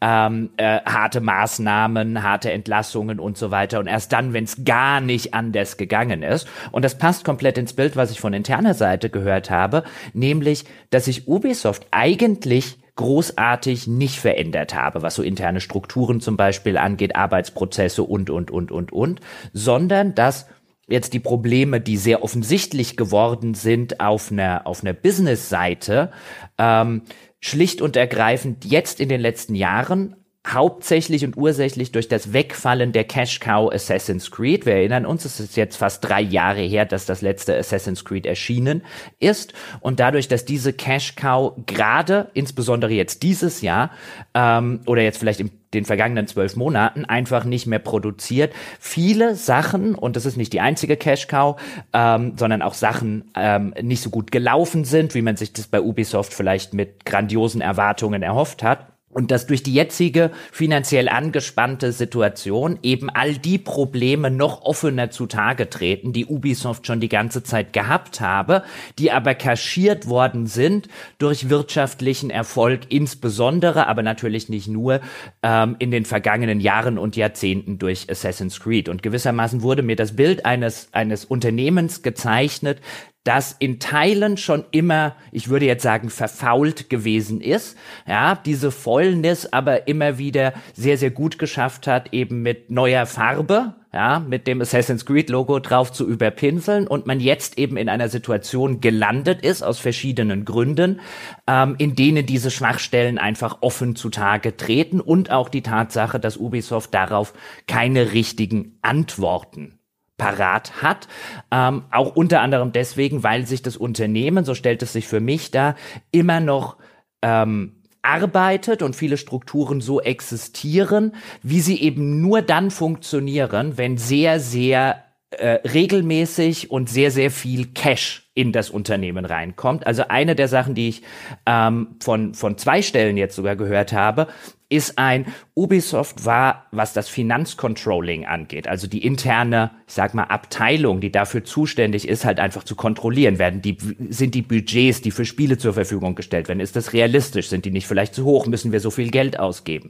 Nachverfolgen, wenn ein Spiel sich verschiebt oder über Budget geht. Warum passiert das? Wie können wir dafür sorgen, dass das nicht funktioniert? Dass dieses ganze Finanzcontrolling, habe ich gehört, bei Ubisoft nie sonderlich ausgeprägt gewesen sei, sondern immer eine Mentalität geherrscht hätte, naja, wenn es nicht funktioniert oder wenn es über Budget rausgeht, ja, wir haben ja genug Geld, kommt ja wieder Geld rein. Und jetzt ist Ubisoft in einer Situation, wo das gerade nicht passiert und es hat böse, böse Probleme. Ja, also äh, das würde sicher auch decken äh, mit der Beobachtung von außen, ne? dass man das Gefühl hat, Ubisoft tut sich schwer damit, äh, Projekte einzustellen. Also jetzt sozusagen unter dem Druck äh, haben sie das in den letzten Jahren offensichtlich dann getan. Sie haben ja jetzt offensichtlich die Axt kreisen lassen in unter den Projekten, die relativ früh noch in der Entwicklung waren, weil äh, unangekündigt. Ne? Also sie haben ja jetzt ich glaube sogar in zwei Phasen haben sie immer so, weiß ich nicht, drei, vier oder sowas noch unangekündigte Projekte eingestellt und haben eben eine stärkere Fokussierung verkündet. Ähm, so wie man das sozusagen ja auch überall im Markt schon lange beobachten konnte. Es gibt da ja auch in dem letzten äh, veröffentlichten Jahresbericht. Wir sind jetzt leider noch, wir sind relativ kurz vor dem nächsten fälligen Jahresbericht, irgendwann im Mai, aber das ist noch ein bisschen hin. Aber deswegen, das heißt, also wir müssen immer dann zurückgreifen, was Jahresberichte angeht, aus, aus, auf den, aus dem Vorjahr, aus dem Mai 2022. Aber da beschreiben sie ja auch schon, oder war es in dem, Oh Gott, jetzt musst du mir helfen.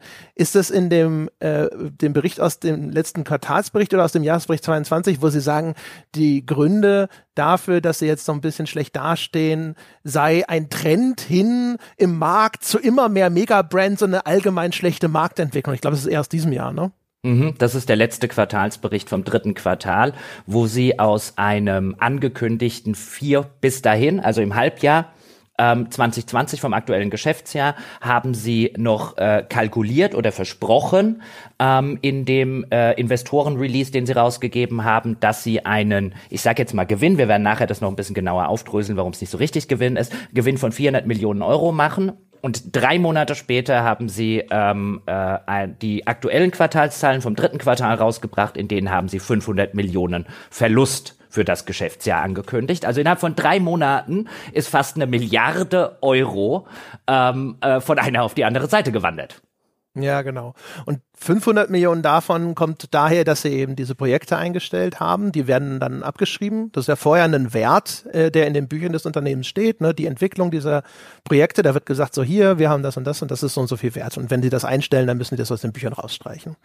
Äh, genau. Und aber die, worauf ich raus will, ist, diese Erklärung für ihre Misere, äh, es gäbe ja einen Trend hin zu Megabrands, ist ja mal der blödeste Scheiß, den ich seit langem gehört habe. Weil natürlich gibt's den Trend. Seit zehn Jahren! Ubisoft. ja, ich nehme an, äh, sie haben halt gerade, ja, jetzt insbesondere in diesem Geschäftsjahr, also also äh, drittes Quartal und so weiter, also insbesondere letztes Jahr, Ubisoft hatte halt keinen Riesenbrand. Ja, und dann hat man halt reingestimmt, der Trend geht dahin, um so ein bisschen zu sagen, ja, aber nur weil wir keinen hatten, aber wir haben ja demnächst einen. Ja, wir sind da ja eigentlich gut aufgestellt. Ja, wir hatten ja jetzt keinen. Ähm, das ist schon so ein bisschen bisschen Schönrederei und wenn wir jetzt Und ja. ja, das ist völliger Quatsch. Also auch dieses Ding mit, ja, der Markt, der, also wenn man sich anschaut, ne, die PlayStation 5 kam ja jetzt erst raus, dass die trotz einer Preiserhöhung offensichtlich die PS4 in ihren Verkaufszahlen übertrifft. Und jetzt, ne, also es ist nicht so, dass kein Geld in dem Markt ist. Es ist nur kein Geld da für A, offensichtlich die Produkte, die du rausgebracht hast, also Rabbits und Just Dance, keine Ahnung, 25 oder was das jetzt war, die da hinter den äh, Erwartungen geblieben sind. Und es, äh, ne, es ist halt auch kein Geld da, wenn du nichts rausbringst. Und aber das ist, das sind halt alles, ehrlich gesagt, das sind Entschuldigungen, die ja. vorgebracht werden. Und wenn du jetzt erst erkennst, der Trend geht Richtung Megabrands, ist es das Eingeständnis eines mindestens eine Dekade währenden Missmanagements, was übrigens vielleicht sogar relativ authentisch ist. Es klingt gar nicht so verkehrt. Ähm, um, äh, dann bleiben wir jetzt mal kurz bei diesen, bei diesen aktuellen Berichten. Da gibt es nämlich ein paar interessante Sachen dazu. Also wie ich schon sagte, im, oder fangen wir damit an, im letzten Geschäftsjahr, also dem Abschluss des letzten Finanz Finanzjahres bei Ubisoft hat Ubisoft einen Umsatz von rund 2,1 Milliarden Euro gemacht. Und um das einfach mal einzuordnen, wir hatten es vorher schon so, Electronic Arts ist bei etwa 7 Milliarden Euro. Von Sony, Microsoft wollen wir erst gar nicht anfangen. Und um es vielleicht auch nochmal einzuordnen, Take Two zum Beispiel, ja, also die bei den Rockstar ist und die jährlich ihr NBA 2K machen, die halt ein wesentlich kleineres Produktportfolio haben als Ubisoft und auch einen wesentlich kleineren Back-Catalog, also einen Katalog an Spielen, die sich über viele, viele Jahre verkaufen als das ein Ubisoft hat, die sind bei ungefähr 1,4 Milliarden. Also Ubisoft ist da kein Riesenplayer in der Industrie und sie haben auch dort einen Gewinn verkündet von etwa 400 Millionen Euro. Jetzt muss man bei diesen Gewinnzahlen von Ubisoft immer sagen, die werden ausgewiesen als sogenannte Non-IFRS Zahlen. Und was Non-IFRS bedeutet, bedeutet, ist schlicht Folgendes. Es gibt internationale, für börsennotierte Unternehmen, internationale Standards, nach denen man seine Finanzen berichten muss. Die sogenannten, da gibt es entweder die General Accepted Accounting Principles, GAAP, liest man auch häufig bei so Quartalszahlen oder Finanzzahlen von äh, Unternehmen, oder eben die International Financial Reporting Standards, IFRS.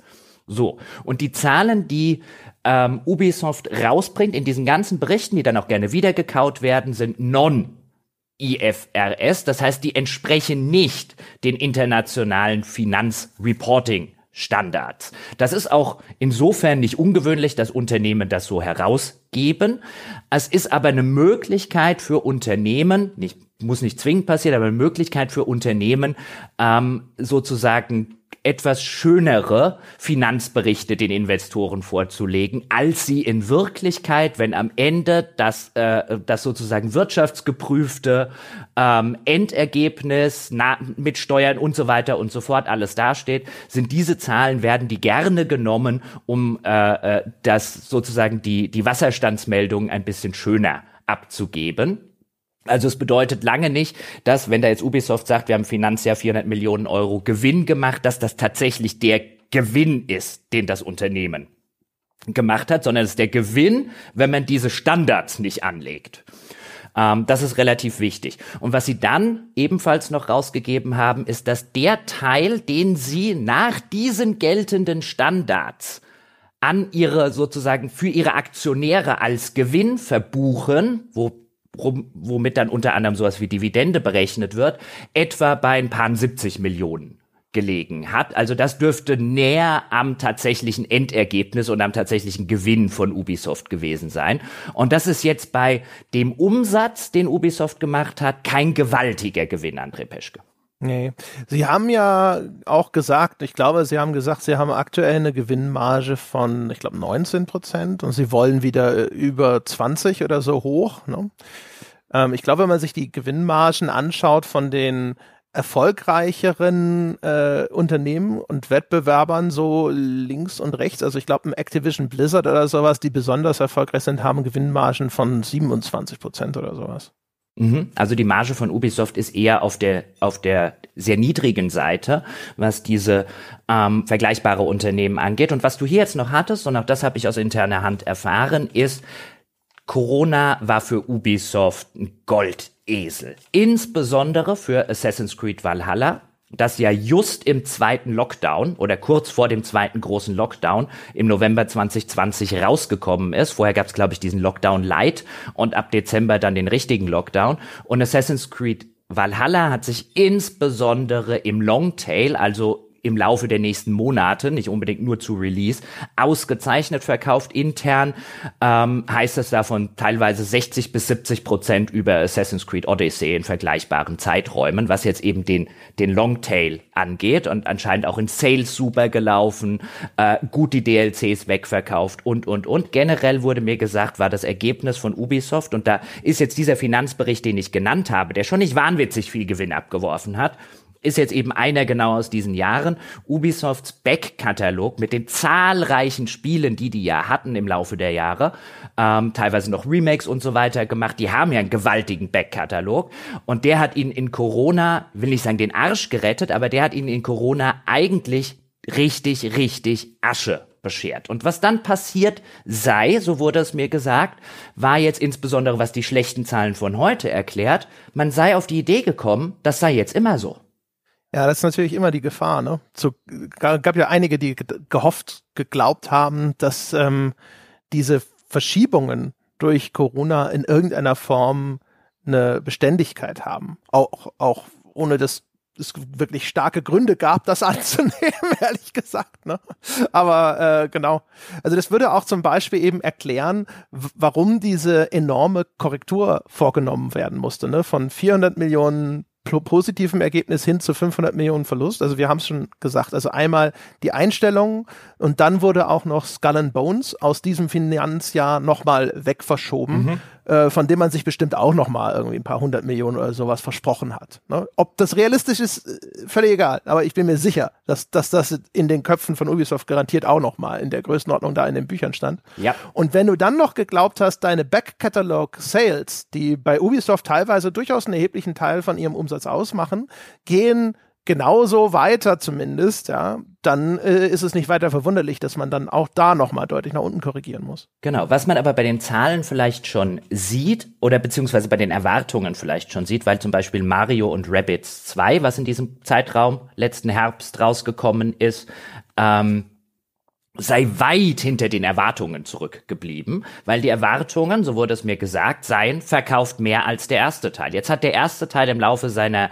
seines Lebens fast acht Millionen Stück, glaube ich, verkauft. Also auf die Idee zu kommen, dass der zweite Teil eines solchen, und da hätte jetzt, glaube ich, am Anfang niemand gesagt, oh, das Ding verkauft mal acht Millionen Stück, ähm, eines solchen für Ubisoft ja erstmal positiven Überraschungserfolge, das gleich mal mit macht noch 30 Prozent mehr oder so einzupreisen und jetzt hat er unterm Strich vielleicht 50 Prozent weniger gemacht. Das zeigt auch schon ähm, an diesem kleinen Teil, auch ne, das neue Just Dance sei weit hinter den Erwartungen zurückgeblieben. Da sitzt man schon ein bisschen da und denkt sich, Ubisoft, was erwartet ihr denn mittlerweile von euren Spielen?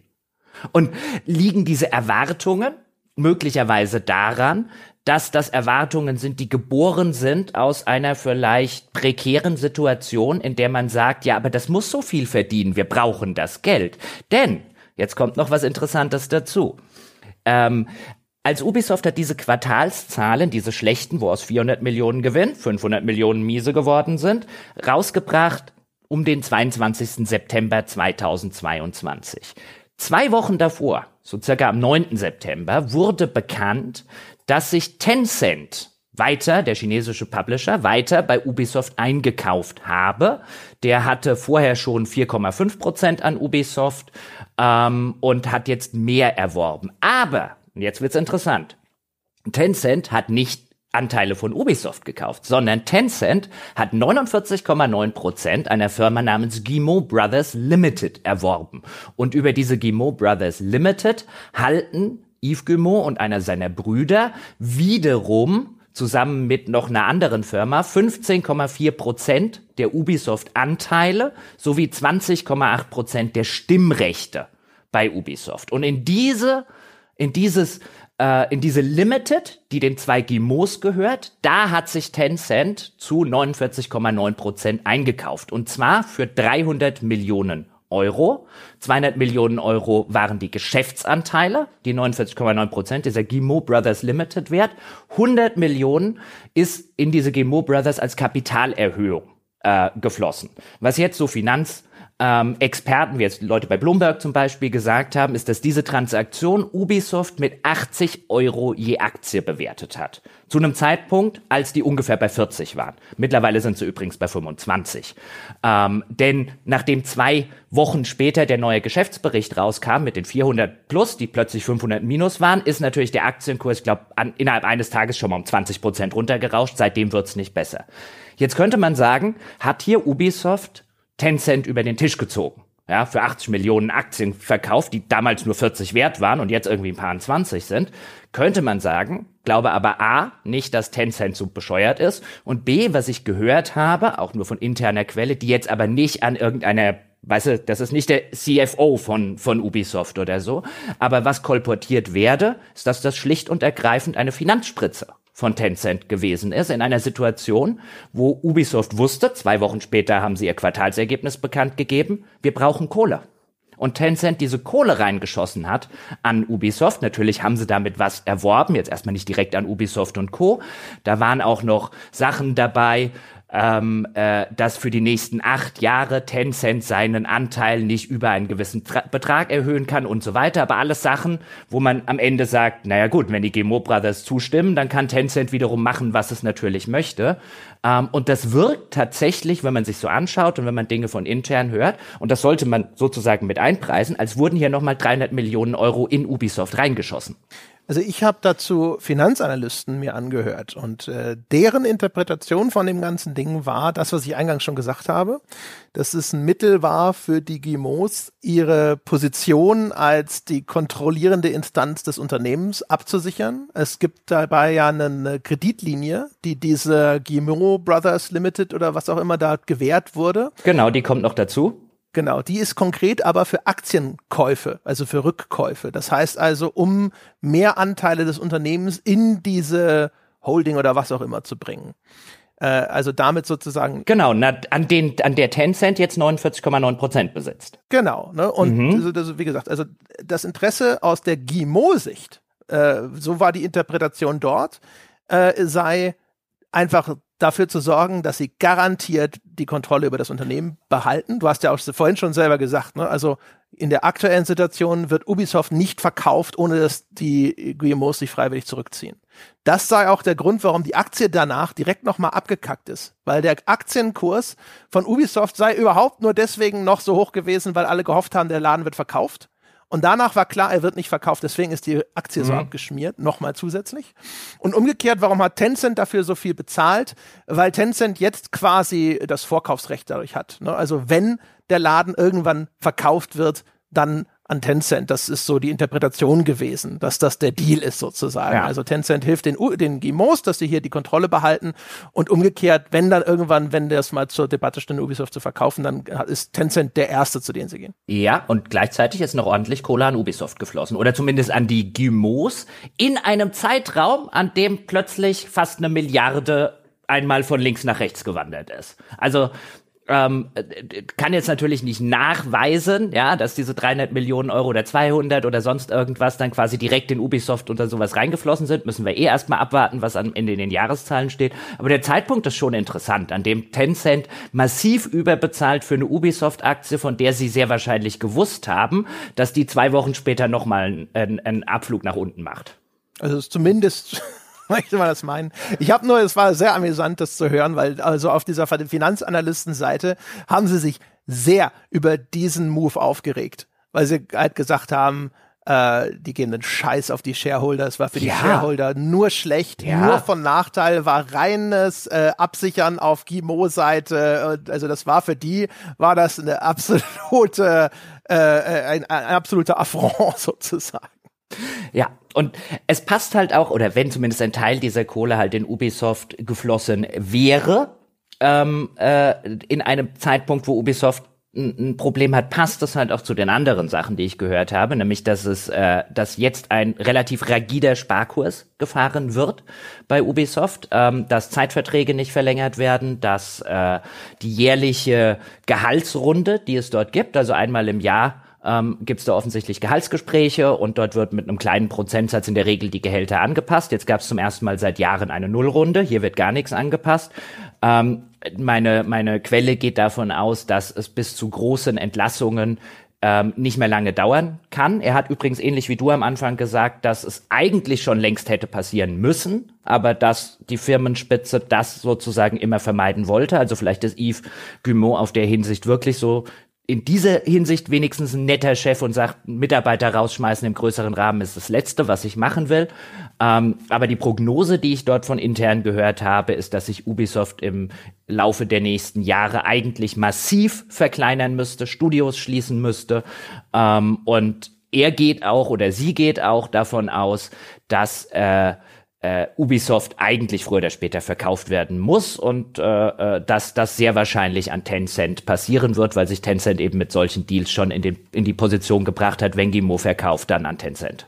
Und ja, also, da ist die Spekulation, Tencent ist es momentan noch zu teuer. Das ist möglich. Ich meine, mal gucken, wie weit, wie, wie weit das noch nach unten gehen kann. Ähm, ich vermute eher, im Moment wollen die Gimos noch nicht also ich glaube, ne, es gibt ja diese Vereinbarung, dass Tencent jetzt erstmal über acht Jahre seine, seine Anteile da nicht mehr erhöhen darf. Ich weiß nicht, ob es um die Anteile an Ubisoft allgemein geht oder nur an der, die Anteile an dieser Gimio Brothers Firma. Weißt du das zufällig? Ähm, meines Wissens nach darf ähm, äh, äh, sind die Anteile ähm, für Ubisoft. Also 9,99 Prozent ist das Maximale, was Tencent an Ubisoft haben darf. Ah, okay. Und das ja. gilt für acht Jahre. Aber das gilt halt natürlich auch nur für acht Jahre, wenn nicht vorher der Yves sagt, naja, jetzt vergessen wir den Deal mal. Genau, aber wir haben ja schon gesagt, also wahrscheinlich muss da schon eigentlich die Pistole an der Schläfe sein, bevor der Yves das sagt. Ne? Aber ich denke mal, also die, ich denke, Yves Guimau wird jetzt auf jeden Fall erstmal nochmal schauen, dass er das selber nochmal äh, neu auf die Füße stellt. Ne? Und ich glaube, das muss schon noch viel mehr schiefgehen, bevor der tatsächlich jetzt irgendwie sagt, okay, dann verkaufe ich den Laden an Tencent.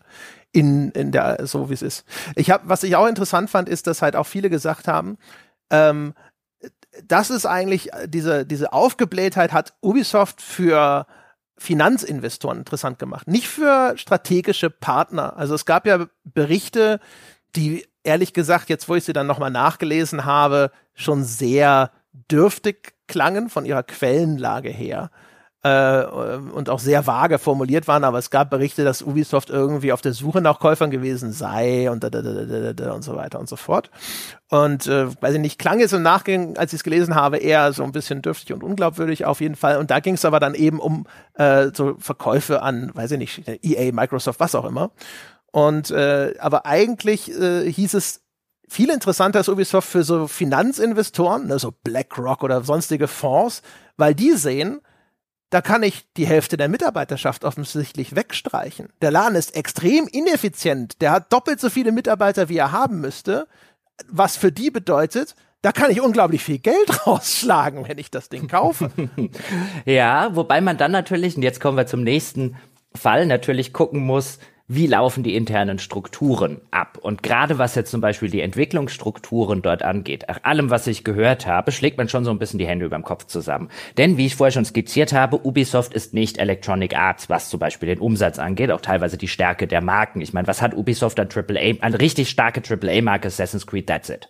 Ja, genau. genau. Also, ja, also, und auch da, ne, da müssen wir ja sowieso auch gucken. Also, Assassin's Creed Valhalla, du hast das selber gesagt, ist ein Krisenprofiteur ja, ne, von enorm, Covid. Enorm. Ja. Bedeutet, jetzt, das ist das erste Mal, dass die Assassin's Creed Franchise die eine Milliarde Umsatzmarke geknackt hat. Damit ist sie eindeutig auch nach heutigen Maßstäben eine AAA-Marke. Schaffen sie das jetzt aber unter Normalbedingungen, wenn man so möchte, mit Mirage nochmal? Die naheliegende Vermutung wäre nein das wird jetzt wieder einen Rückgang zur Folge haben müssen, weil einfach diese besonderen Rahmenbedingungen wegfallen. Ich weiß auch ehrlich gesagt nicht, aber das ist vielleicht auch persönlicher Geschmack, ob ich das Szenario von Mirage nicht für erheblich schwächer halte als Valhalla, weil so Wikinger-Szenarien waren auch zu dem Zeitpunkt, als es rauskam, finde ich besonders hip. Ähm, bin mal sehr gespannt, wie sich das dann noch niederschlägt. Wobei Mirage natürlich auch profitieren könnte jetzt von drei Jahre Pause mit Assassin's Creed und äh, quasi der, der Bumerang erst bei einem Nachfolger, bei dem Red dann zum Beispiel zurückschlägt. Ähm, auch das ist durchaus möglich, aber man merkt, wenn man, wenn man dort mit Leuten spricht, wie unfassbar wichtig Assassin's Creed für die ist, also quasi lebensnotwendig. Ähm, insbesondere, wenn man sich anguckt, wie sie an, was sie mit anderen Entwicklungen machen. Und da habe ich ein paar äh, äh, relativ interessante Insights äh, bekommen. Ich habe ja schon gesagt, ähm, wir haben es ja offensichtlich mit einer Firmenstruktur zu tun, an dem der Eve alles greenlighten möchte und an dem vielleicht der Greenlighting-Prozess des Eves weniger sei ein wie viel monetärer Sinn ergibt denn das Ganze hier, sondern ein hat da jemand auf die emotional richtigen Knöpfe bei mir gedrückt und mich für das Projekt begeistert.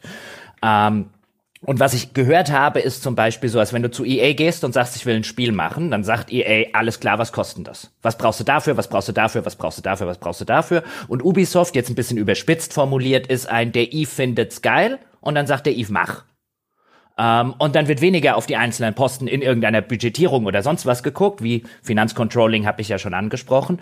Und das führe dann dazu, so wurde es mir gesagt, dass diese Entwicklungshölle, in der Spiele bei Ubisoft schmoren, die wir jetzt zum Beispiel sehr an dem Skull and Bones sehen, dem Piratenspiel, das ja eigentlich mal als, als, als Ableger von Assassin's Creed Black Flag aus dem Jahr was 2014, 2015 äh, geplant gewesen ist, dass das durchaus nicht unüblich für Ubisoft-Verhältnisse sei. Also die Quelle schätzt, dass derzeit bei Ubisoft insgesamt weltweit locker 50 oder mehr Projekte in Entwicklung sind. Das bedeutet jetzt nicht 50 oder mehr Spiele, an denen schon handfest hier Leveldesign und so gearbeitet wird. Da können Prototypen dabei sein, da kann ein Team an der Konzeptphase sitzen, aber absolut üblich sowas von 50 plus in etwa. Vielleicht auch mal ein paar weniger, dann wieder mal ein paar mehr. Aber Ubisoft geht echt noch vor wie ein AAA-Hersteller von vor 10, 15 Jahren. Ja, ganz viele Sachen machen und gucken, was davon funktioniert. Erstaunlicherweise funktioniert davon relativ wenig, abseits von Assassin's Creed, zumindest auf der Größenordnung, die Ubisoft brauchen würde. Es kommt mir wie unter den genannten Voraussetzungen wie eigentlich eine relativ absurd hohe Zahl vor, ob Ubisoft da nicht in Sphären immer noch spielt, die von denen sie längst überholt wurden, von Microsoft, Sony's EA und so. Dazu vielleicht später mehr. Aber das führe dann dazu eben, dass acht bis zehn Jahre Entwicklungshölle bei Ubisoft ähm, ist jetzt Skull and Bones, um Gottes Willen, nicht das erste Spiel, dem das passiert. Äh, wurde mir gesagt, Division 1 hätte ewig und drei Tage gedauert, bis das mal rausgekommen ist. Hat ursprünglich angefangen so hieß es einfach als Tech-Demo für Schneesimulationen. Daraus wurde dann irgendwann nach etlichen Jahren und vielem Umschmeißen und so weiter The Division. Auch über The Division können wir nachher noch reden, wie Ubisoft das an die Wand gefahren hat. Ähm, aber das zieht sich schon wie ein roter Faden durch viele, viele, viele, viele Projekte durch. Man nehme das neue Siedler zum Beispiel, das jetzt unlängst rausgekommen ist.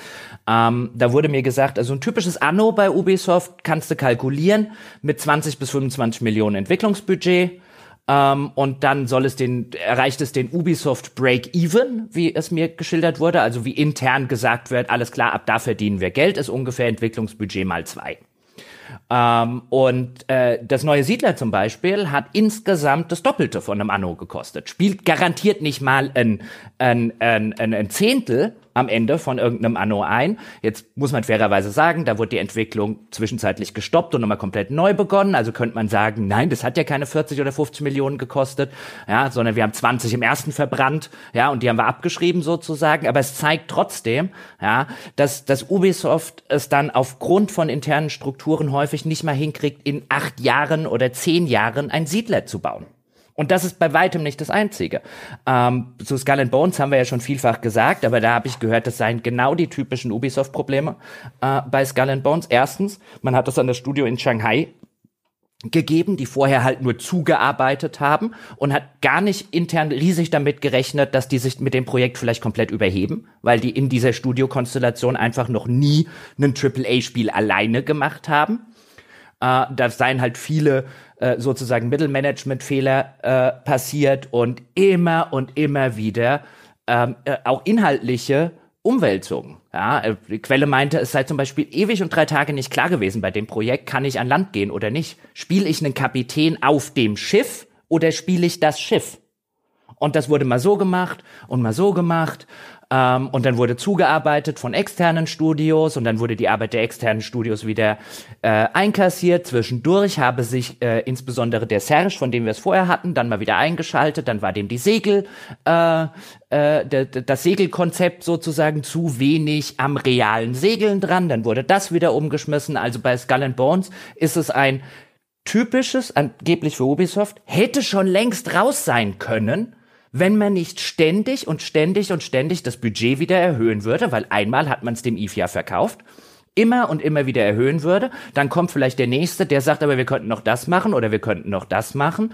Ähm, und genau dasselbe wird mir geschildert, passiere gerade bei Beyond Good and Evil 2, das immer noch in Entwicklung ist und bei dem man aus mir völlig unnachvollziehbaren Gründen ähm, gesagt habe, wir müssen das riesig machen. Also die Rede war von der Plan war ein Planet von vielen Planeten bei Beyond Good and Evil 2. Man denke so ein bisschen an Starfield. Der Plan war, dass ein Planet zehnmal so groß sei wie eine, äh, wie eine Open World eines neuen Assassin's Creed. Nur einer von vielen Planeten, mit denen, wo man sich dann hätte zwischendrin hin und her bewegen sollen. Die sollten prozedural generiert werden und die sollten sich in ihrem Aussehen dynamisch mittels einer KI an den Spieler anpassen klingt ja erstmal cool, hat natürlich mit den zumindest auch KI-Mitteln ähm, der letzten Jahre angeblich hinten und vorne nicht funktioniert. Das habe jetzt unlängst seinen aktuellen qualitativen Milestone gerissen. Ähm, es ist also noch weit, weit von der, Entweck von der, von der äh, Veröffentlichung entfernt. Im derzeitigen Zustand, so wurde mir gesagt, auch nicht veröffentlichbar. Das müsste man viel kleiner denken, das müsste man einschrumpfen, ähm, dediziertes Team dran setzen, dann könnte man da noch was rausholen, wenn man halt nicht so größenwahnsinnig planen würde. Aber da kann man auch davon ausgehen, bis das rauskommt, hat das ähnlich viel Kohle, wenn es denn rauskommt, äh, verschlungen wie, wie einen Skull and Bones auf einer weiß mit einer Art und Weise und mit einer mit einer internen Struktur, bei denen wahrscheinlich Leute wie bei EA einfach die Hände überm Kopf zusammenschlagen würden und sagen, habt ihr sie noch alle? Ja, oh, äh, das war ein stangewürdiger Monolog. Dafür den goldenen Sepp. Yes. Ähm, okay, also ich glaube, ähm, ich, ja, genau. Also ich, ich hatte, du hast es eigentlich schon so vorweggenommen. Man hatte mir gesagt, ja, das hat alles nicht nur Nachteile. Ne? Also zum einen, wie du schon beschrieben hast, also bei Siedler äh, muss man mitdenken, dass das häufig dann tatsächlich auch so gesehen wird intern, dass man sagt, okay, das wird rebootet. Das heißt also, das erste ist schon mal einfach ein Fehlschlag. Schreiben wir ab. Wir fangen jetzt wieder bei Null an bei der Bewertung dieses Produkts.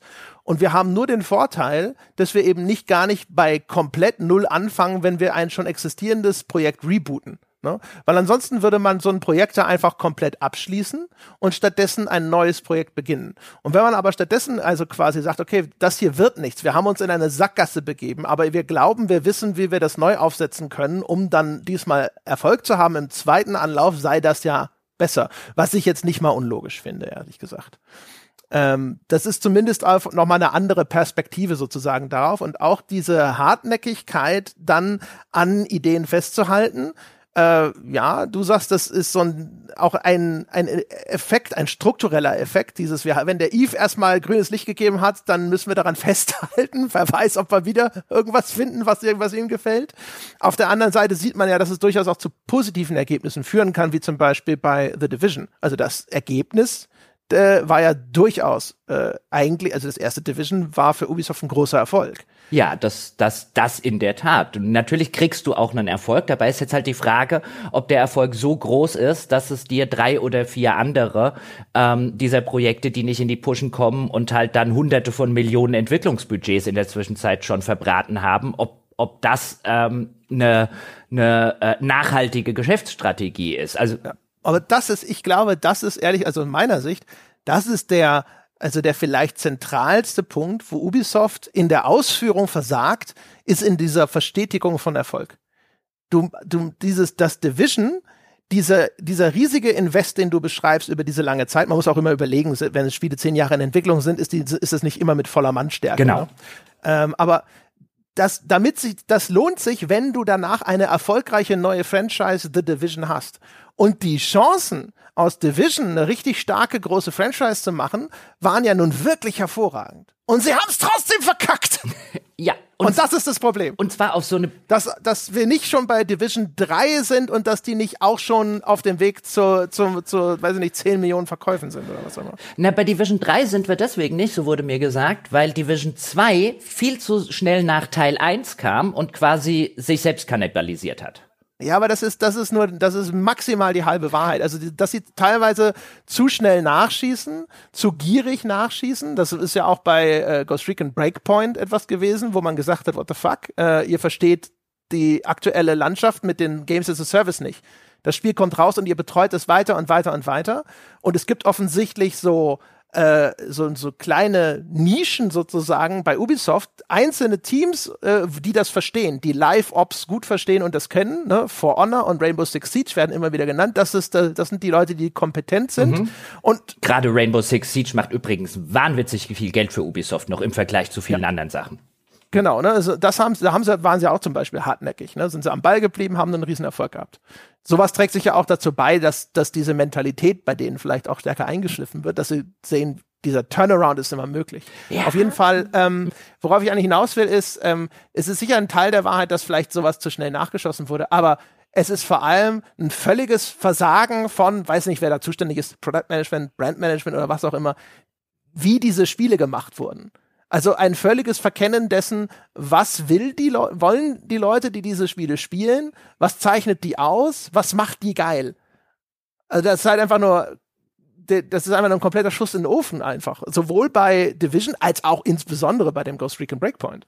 Ja, man hat halt den Eindruck, ähm, und, und die Quelle zumindest spiegelt das auch so wider, ähm, dass halt keine Strategie existiert, sondern dass das Ganze relativ konfus funktioniert. Weißt du, man kann nämlich bei, bei, äh, bei, bei äh, Rainbow Six Siege zum Beispiel sagen, das war ja am Anfang, ich will nicht sagen tot, aber das lief nicht gut an. Ja, und da ist man am Ball geblieben. Das ist die positive Lesweise. Weißt du, so die, die negative Lesweise wäre, dass man halt stur gesagt hat, nö, das muss funktionieren. Und da hat's halt mal, vielleicht auch aus anderen Gründen, an denen man gar nicht selber an den Schrauben äh, äh, gedreht hat, hat's dann trotzdem funktioniert. Weil es ist ja nicht erkennbar, gerade bei den Service-Spielen, dass Ubisoft eine Strategie verfolgt. Die sagen ja nicht, wir bringen eins raus und geben dem die Zeit, weil es hat schon bei dem anderen funktioniert, sondern die machen hier Hü, die machen dort Hot, die machen ja. dort Hü, dort wieder Hot. Und Raff ich übrigens auch nicht. Verstehe nicht, wie, wie, wie ist es möglich? Also, ich kann es mir schon gut vorstellen. Die, die werden auch irgendwelche Performance-Indikatoren haben. Die sahen bei Rainbow Six wahrscheinlich besser aus als bei Division 2. Und das, ne, deswegen gab es da immer wahrscheinlich irgendwas mit, da konnte irgendjemand argumentieren, warum das, warum man da weiter am Ball bleibt oder was auch immer. Aber es ist echt krass. Division ist so ein Ding, das werde ich meinen Lebtag nicht verstehen. Also wie, wie äh, eigentlich genauso auch ähm, Watch Dogs also das sind Marken und dass man das dann ver so verkackeiert ist halt einfach, dass das, das ist das Problem. Weil wenn du dir mal überlegst, das große Problem von Publishern in der Größe von einem Ubisoft ist häufig, dass sie nicht das starke Markenportfolio haben von einem EA und nicht die zuverlässigen Cash-Cows. Weißt du? Nicht ein FIFA haben, das jedes Jahr einfach nur unfassbar viel Kohle raus äh, reinspült oder sowas. Und Ubisoft hat aber echt mehr als genug Chancen, äh, mit Marken, die sie gut an den Markt gebracht haben wo der, der, die, dieser, dieser, dieser initiale Release des ersten Teils richtig gut war, gute Spiele, ist gut angekommen, hat von den Finanzen gut funktioniert und dann haben sie es nicht geschafft, das in irgendeiner Form beständig zu machen. Und da läuft doch irgendwas, da muss irgendwas extrem schief laufen, weil das machen die erfolgreichen Konkurrenten dann erheblich besser. Ja, auch Beyond Good and Evil 2 finde ich ist so ein Fall. Ich meine, das wurde 2008 zum ersten Mal angeteased auf der E3, also können wir davon ausgehen, dass es zumindest schon mal ein Jahr oder so in der Konzeptionsphase gewesen ist, wenn wir den ganzen Entwicklungszeitraum uns angucken. Ähm, also würde man jetzt schätzen, wir sind in Jahr, keine Ahnung, sechs oder so von dem Projekt. Das ist nicht mal in der Nähe von rauskommen. Da reden wir wahrscheinlich auch über mindestens acht Jahre äh, Entwicklungszeit. Und dann kriege ich erzählt, was sie machen wollen mit dem Beyond Good and Evil 2. Und jetzt mal unabhängig davon, ob ein Spiel mit einem riesigen Planeten, Weltraumsystem, mit gewaltigen prozedural generierten Planeten, deswegen habe ich vorher gesagt Starfield, ähm, und mit einer KI, bei dem sich dann die Spielwelt dynamisch den Handlungen und Aussehen des Spielers anpasst. Das klingt ja erst schon mal geil. Aber warum machst du das mit Beyond Good and Fucking Evil 2? Das ist noch nicht mal eine Marke, die AAA äh, äh, wäre. Jetzt nix, nix gegen euch, liebe, liebe Riesenfans von Beyond Good and Evil. Ich mochte das auch sehr, sehr gerne. Aber wieso bläht ihr das so auf? Also. Na, weil es als, als Vanity Project von Michel Ancel gestartet ist. Ne, der ist aber jetzt schon seit drei Jahren nicht mehr da, zweieinhalb. Ja, ja, aber wahrscheinlich ist, ich weiß nicht, also ist echt ulkig. Ich habe keine Ahnung, ob das, ich, ja, beziehungsweise doch, also ich habe erst immer gedacht, das ist so eine Sunk-Cost-Fallacy-Geschichte, aber es ist offensichtlich, glaube ich, die Mentalität des Unternehmens. Und ich glaube auch getragen durch den Turnaround von solchen Sachen wie Rainbow Six Siege oder auch jetzt zum Beispiel, wenn du beschreibst, dass das auch äh, sowas wie Division und sowas, dass das auch so zäh war und sowas, aber dann am Schluss hat es sich ja bezahlt gemacht und ich kann mir super vorstellen, dass das jetzt einfach das Ding ist, die die glauben einfach, sie kriegen das alle hin. Sie kriegen das hin. Ja, aber was man, also das kann alles sehr gut sein, wie du es schilderst. Aber was man natürlich berücksichtigen muss, ist, ähm, The Division kam 2016 raus, das erste.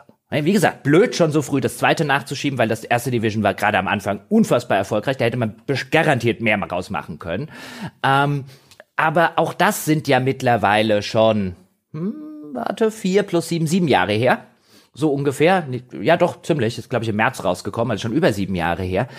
Und seitdem sehen wir, wie sich, wie Entwicklungsbudgets halt noch, noch weiter aufgebläht werden. Das heißt, Ubisoft, die ungefähr ein Drittel nicht mal ganz von dem verdienen, ja, was ein Ele umsetzen, was ein Electronic Arts umsetzt, agiert noch wie ein AAA Publisher des Jahres 2015.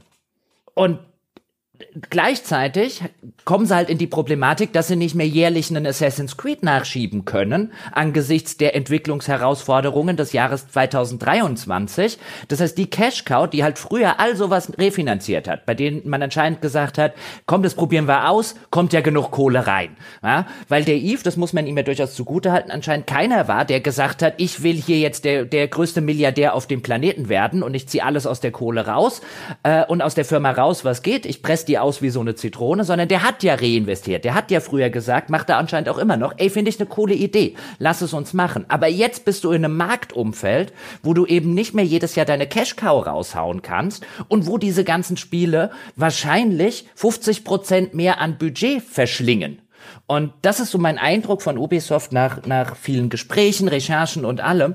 Ich habe so ein bisschen das Gefühl, es erinnert mich an die, an den Fußball mit, weißt du, so zwei, drei Jahre nachdem die Champions League äh, äh, äh, so richtig populär geworden ist. Und wo du dann halt die Bayern und Real Madrid und so weiter, die halt in, letztlich finanziell in so einer eigenen Liga spielen. Und dann hast du so eine Mannschaft wie wie Hamburg oder Schalke, nix gegen euch, liebe Hamburg oder Schalke Fans, ja, die verzweifelt versuchen da irgendwie mitzuhalten, sau viel Geld ausgeben ähm, aber aufgrund der fehlenden Einnahmen an anderer Stelle, wie sie EA vielleicht von einem FIFA jedes Jahr bekommt, halt einfach nicht mehr die Substanz besitzen, um auf dem Level mitzuspielen, sich dann vielleicht kolossal übernehmen und am Ende zweite Liga kicken. Und das ist die Gefahr, die ich bei Ubisoft sehe. Ja, bei Ubisoft halt vor allem auch, also das Gefühl, man hat auch das Gefühl, sie haben schon so ein bisschen begriffen. Ne? Also man merkt ja, was haben sie jetzt angekündigt? Gefühlt zehn Assassin's Creeds, ne?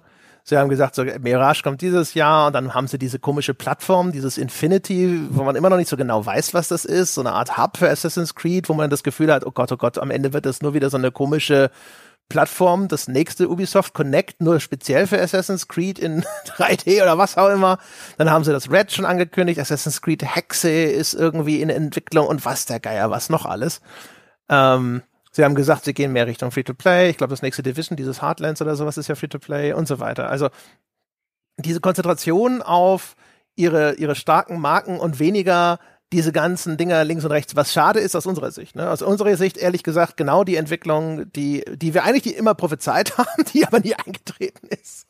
Aber das war ja charmant an Ubisoft, dass man immer da, äh, am, am, Ende der Ubisoft-Pressekonferenz haben wir immer darauf gewartet, dass sie auf einmal irgend so ein Steep oder so aus, der, aus, der, aus dem Hut ziehen, wo man sich denkt, what the fuck? Wer macht sowas heutzutage noch in der Liga?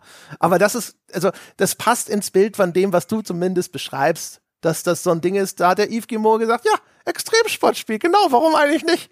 Und dann, dann wird es da halt gemacht. Und ich vermute, das werden sie sich selbst austreiben oder austreiben müssen. Ne? Weil dieses, also das ist halt einfach sonst, das ist halt, äh, links und rechts machen, die machen so viel Zeug. Da gründen sie eine eigene Division für Filmprojekte, hängen sich da in den Assassin's Creed Film rein und machen ihn wahrscheinlich nur schlechter. Und dann machen sie hier einen Steep und einen Riders Republic und äh, also das ist halt einfach, man, man sieht es an den anderen, an den richtig großen Publishern, den richtig großen, was den Umsatz angeht, dass das Business anscheinend so nicht funktioniert. Ne? Und wahrscheinlich wird auch Ubisoft jetzt sich langsam wird auf diese Spur einscheren müssen, wenn sie überhaupt eine Chance haben wollen. Ja, zumal ich bei Ubisoft halt wirklich, gut, letzte äh, Quartal lief halt echt nicht gut, auch wenn du völlig zu Recht sagst, da sind 500 Millionen als Abschreibungen dabei. Äh, dennoch, ähm, das ist nämlich relativ ungewöhnlich. Also wenn du in die letzten Jahre so reinguckst, wir werden das dann bestimmt zum, zum Finanzbericht nochmal genauer machen, so häufig schreiben die in der Größenordnung nichts ab bei Ubisoft. Also das ist schon eher ungewöhnlich. Ähm, für die Firma. Aber so häufig stellen sie auch nicht drei Projekte gleichzeitig ein. Ne? Weiß nicht, also. Das haben wir ja besprochen, dass sie das nicht gerne machen. ja, offensichtlich nicht. Ähm, und ich, also ich habe schon so ein bisschen den Eindruck, dass bei Ubisoft, dass es bei Ubisoft gerade auch finanziell ein bisschen brennt. Also ich meine mit, weißt du, Sparkurs, ähm, äh, auch Reisebudgets zum Beispiel seien zusammengestrichen äh, worden für für Entwickler, dann irgendwie was halt vielleicht ein Problem sein kann in den ganzen Zulieferungsbetrieben, dass man da nicht mal jemanden vor Ort oder so gerade hinschicken kann.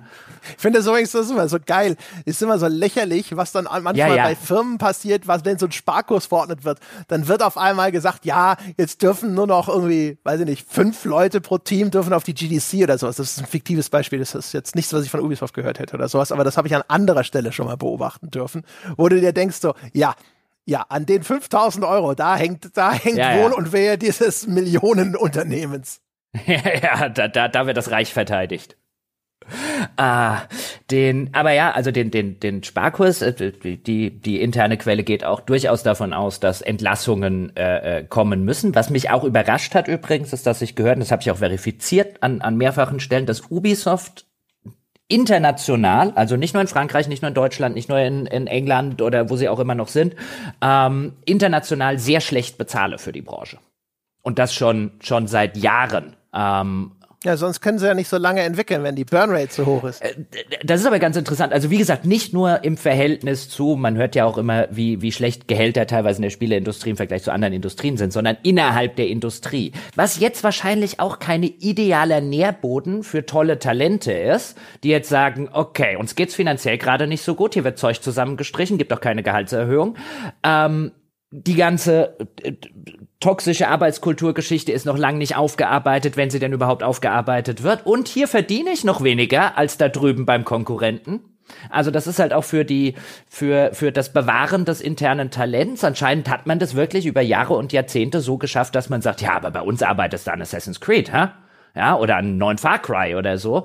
Ja, und ich glaube, dieser Krug geht auch so lange zum, zum Brunnen, äh, bis er trifft, bis er bricht. Ich habe also unterm Strich habe ich echt so ein bisschen den Eindruck gewonnen eines Unternehmens, das vielleicht in größeren finanziellen Schwierigkeiten ist, als man denkt. Jetzt nicht im Hinblick darauf, die gehen nächste Woche bankrott oder so, aber auch jetzt Unlängst zum Beispiel haben sie, haben sie ja quasi Ubisoft Plus für Konsole, also nur für die Xbox angekündigt und äh, auch gelauncht.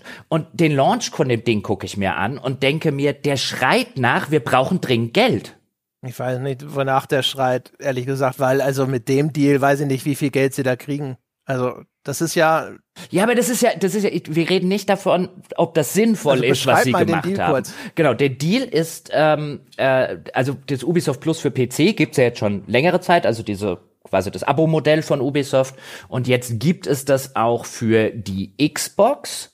Da werden aber 17,99 fällig. Genau, also du, so, vor allem ist es ja so, ich glaube, das ist ja so wie der Game Pass Ultimate, ne? Du musst immer, du musst quasi das höchstmögliche Ubisoft-Abo abschließen und dann kannst du auf PC und Xbox spielen. Es gibt nicht so das nur Xbox-Abo, glaube ich, sondern es ist nur so ein zusätzlicher Tier. Genau.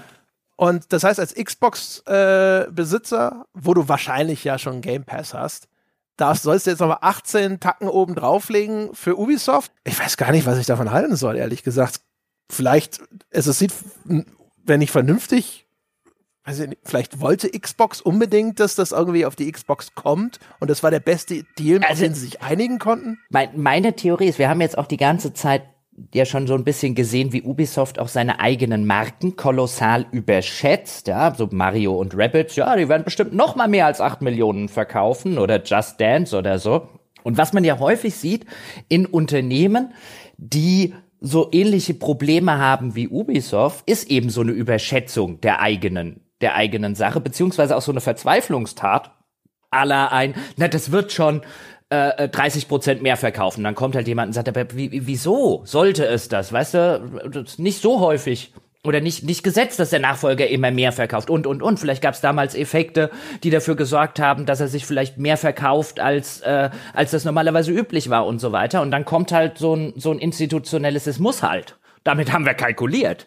Und so ein bisschen, mhm. so ein bisschen wirkt auch dieses, dieses Ding wie, wie etwas, wo wahrscheinlich intern zig Leute gesagt haben, das ist ja das Dümmste, wir können doch nicht, wir können doch nicht mit weniger als der Game Pass deutlich mehr Geld dafür haben wollen. Das ist doch, das ist doch idiotisch, liebe Leute. Und dann auch noch zu einem Zeitpunkt launchen mit diesem äh, deutlich höheren Gebühren, an denen wir noch nicht mehr irgendeinen aktuellen Titel haben, den die Leute dafür abgreifen wollen, ja. Und so können wir doch nicht launchen. Und das Einzige, womit ich es mir erklären kann, ist, dass halt eine Führungsspitze gesagt hat, damit launchen wir jetzt unsere Produkte, unser Backkatalog, haben wir ja während Corona gesehen, ist stark, wir brauchen Asche. Ja, aber du kriegst ja keine Asche. Ja, ich, also, das dass ist es ja, dumm ist, weiß ich ja. Da können sie auch den, den Hut vor das Bürogebäude legen. Also, weiß ich nicht. Oder ist es halt so ein Ding wie mit uns und äh, Apple Podcasts, also unser Podcast, wenn man den direkt über Apple abonniert, ist ja teurer. Und wir haben halt gesagt, ja, wir unterstützen die Plattform, aber äh, wir, wir, wir nehmen jetzt nicht irgendwie noch weniger Geld pro Abo ein, nur damit Apple glücklich ist, sondern wer das, äh, diesen Komfort haben will, das direkt aus Apple, Apple raus zu abonnieren, der, äh, der muss dann halt dafür mehr bezahlen. Ne? Und wir verstehen das, wenn das die Leute nicht wollen. Dafür haben wir ja noch andere Kanäle, über die man es abonnieren kann. Ja, aber das haben wir jetzt gemacht aus einer Position heraus, in denen es uns wirtschaftlich ganz ordentlich gut geht. Weiß nicht, ob das der, der, die, die Methode wäre, die du machen würdest, wenn du gerade in finanziellen Problemen steckst. Ja, aber ich kann mir ja schon vorstellen, dass man da auch sowas bei Ubisoft, das nehmen wir halt mit. Ja, wir wissen, das wird nicht viel bringen, aber äh, so, so, nur so funktioniert es für uns jetzt machen wir es halt so. Und wenn dann hinterher, weiß ich nicht, wenn da jetzt irgendwie 50.000 Euro mehr im Monat rumkommen, ist auch fein. Der, den Aufwand lohnt es, der ist vielleicht gering für die. No? Ne? Du hast viele Strohhalme. Ja, ey, was. Aber die gibt's ja auch immer so hunderte Stück oder so. Das ist ja normal. Weißt doch, du, du weißt doch, da, wo, wo keine e Erinnerungen und oder Logik existieren, wird das Gehirn selbst welche schaffen. Frei nach Bioshock Infinite. Ja, aber um jetzt vielleicht langsam mal das, das zweite Schleifchen dran zu machen. Also ich bin sehr gespannt, wohin sich, wohin sich Ubisoft in den, äh, in den nächsten Monaten und Jahren entwickelt. Ähm, ich will nicht sagen, dass Assassin's Creed Mirage ja sozusagen das, äh, äh das, das, das absolute Make-or-Break-Game ist. Das wird sich schon ordentlich genug verkaufen. Ähm, aber ich glaube wirklich, und das kommt ja nicht von ungefähr, dass sie die große Assassin's Creed Ankündigungs äh, äh, Offensive gestartet haben die müssen halt, glaube ich, echt dringend wieder zurückkommen zu einem, zu einem nachhaltigen Geschäftsmodell. Und ich glaube, nach allem, was ich auch erfahren habe, hat denen Corona schon ein bisschen der, den Arsch gerettet. Sonst. Äh Wobei ich mir auch vorstellen kann, dass äh, gerade Ubisoft von Ubi jetzt äh, vielleicht umgekehrt von Corona auch richtig nochmal durchgeschüttelt wurde. Weil überleg mal, es gibt kaum ein Ubisoft-Spiel, an dem nicht gefühlt sechs Studios beteiligt sind. Und bei der Struktur, die Ubisoft hat, mit dieser äh, seltsamen, immer über alle Welt verteilten Entwicklungen kann ich mir vorstellen, dass bei denen, wenn es eine Studio gerade keine Corona-Ausfälle mehr hatte, hatte das nächste welche. Oh, schön, dass du sagst. Da hat mir nämlich die Quelle auch noch gesagt, es sei die Pest, so ein Spiel zu entwickeln. Oder zuzuliefern ja, oder ja. so. Weil immer wenn du auf die Firma ins Büro kommst, sind, sind die anderen im Feierabend oder noch nicht da oder sowas. Und das sei halt für alle Kommunikation, die halt wichtig ist, gerade für Zulieferung oder du kriegst zugeliefert, sei das halt die absolute sei das halt die absolute Pest. Ja, das hat mir aber auch schon vor, weiß ja, ich ja. glaube ich, 15 Jahren ein äh, Activision-Mitarbeiter erzählt, äh, der gesagt hat, der hatte damals das BlackBerry neu und er hat gesagt, seitdem er das Scheißding hat, ist sein Leben im Arsch. Weil wenn er Feierabend machen will, kommen die Amis ins Büro und dann geht's wieder los. ja, aber ich, ich glaube wirklich, ähm, es wird spannend werden. Also ich kann mir kaum was anderes vorstellen unter den hier genannten Gründen. Also für mich wirkt halt Ubisoft wie, wie ein, äh, ein HSV oder so, der unbedingt, weißt du, HSV von vor zehn Jahren oder so, der unbedingt da oben mit Bayern und Dortmund und Co. Äh, äh, mitpinkeln will und halt halt nicht die nötige Substanz hat, die nicht, weil er Hamburg, ich will jetzt nicht sagen, ganz kurz die, das noch zur Erklärung, damit mir die HSV-Fans nicht die Bude einrennen. Nicht, weil es in der Stadt und mit den Möglichkeiten nicht die Möglichkeiten grundsätzlich gäbe, sondern weil einfach die, die, die finanzielle Substanz von, man hat selber nicht zehn Jahre Champions League gespielt, fehlt. Und hier ist es so ähnlich. Ja. Ubisoft hat, glaube ich, um so weiterzumachen, wie sie machen und mit der Struktur und mit diesen vielen Mitarbeitern, haben die, glaube ich, nicht die Substanz dafür. Und ich glaube, das wird, das wird sich enorm wandeln müssen im, im Laufe der nächsten Monate und Jahre. Ähm, sonst, sonst könnt, könnten da die Lichter irgendwann ausgehen. Mhm. Also man, wie gesagt, man hat ja schon Anzeichen gesehen dass sie, dass sie offensichtlich selber auch das wissen. Also diese ganzen Einstellungen von den Games und die starke Fokussierung auch jetzt wieder auf Assassin's Creed und so weiter, das deutet zumindest darauf an, dass sie das auch so sehen. Ja, aber gleichzeitig ein Skull and Bones, das haben sie ja jetzt noch mal verschoben. Ja, was Skull and Bones, ja, aber das machen die jetzt halt noch fertig, ne? Also ich glaube. Ja, aber das machen die seit fünf Jahren noch fertig. aber jetzt ist wahrscheinlich, also ne, jetzt ja, ist wahrscheinlich wirklich so an dem Punkt, wo man sagt, jetzt ist es ja dumm, es nicht fertig zu machen. Ja, ich glaube, da war man schon vor fünf Jahren. So wurde es mir auch ein bisschen mitgeteilt. Ja, ja. Kann schon sein. Das ist. Bin mal gespannt, ne? Also theoretisch, weißt du, jetzt äh, durch die ganzen Verschiebungen und sowas müsste jetzt auch, es müsste ja jetzt irgendwann rappeln eigentlich in dem nächsten Finanzjahr und es müsste ein Ubisoft-Spiel nach dem anderen kommen. Ne? Also das äh, Avatar, dieses Frontiers of Pandora soll ja kommen. Nicht so zum Filmrelease. Ja, natürlich nicht zum Filmrelease. Das wäre ja auch zu gut gewesen. Das ist so, das ist ja auch ein geiles Ding, ne? Die hatten diese Avatar-Lizenz, dann haben sie ja das eine Avatar-Spiel gemacht. Und ich weiß noch, dass mir irgendwann vor, das war in den Anfangstagen des Podcasts, also so 2015, 2016 rum, da hat mir jemand erzählt, dass ein Avatar-Spiel bei Massive in Entwicklung sei. Äh, und dass die jetzt nur darauf warten, dass der Cameron den, den Filmstart mal bekannt gibt. Also auch das Ding muss schon ewig unterwegs gewesen sein. Ja, ich weiß es, aber dann, dann hast du. Und dann schaffen sie den ich Film trotzdem nicht. Ich wollte gerade sagen, dann entwickelst du das Ding zehn Jahre und dann kommst du, kommst du dreiviertel Jahr zu spät raus oder so. Und was natürlich jetzt hier total, das ist auch so ein Ding, man möchte ja eigentlich meinen, Avatar muss jetzt, nachdem der Film irgendwie das erfolgreichste Ding aller Zeiten geworden ist, wird, jetzt werden ja vielleicht einige sagen, ja, aber Avatar, äh, wird doch, die werden doch da, werden sie jetzt kassieren wie nix und ah, nee. also das Gefühl ist ehrlich gesagt, nope. Also der kulturelle Fußabdruck von Avatar 2 ist gefühlt schon wieder äh, vom, vom, vom, von, von der Brandung davongespült, oder? und zu, zu, zu äh, äh, so lange drauf warten, um es da nicht am Start zu haben, fällt mir so eine Anekdote ein. Äh, vor einigen Jahren mit Kumpels in München gewesen und die fahren da gerne hin, wenn Darmstadt, sind Darmstadt 98 Fans, wenn Darmstadt in München spielt und weißt du, da habe ich dich das ein oder andere Mal besucht, als das Darmstadt-Spiel war. Und war halt immer so ein Freitagmorgens hinfahren und meistens ist sonntags das Spiel und dann Sonntagabend oder Montag früh halt wieder zurück. Und dann war ich einmal mit auf dem Spiel. Ich weiß gar nicht mehr gegen Unterhaching oder weiß nicht mehr gegen wen sie gespielt haben.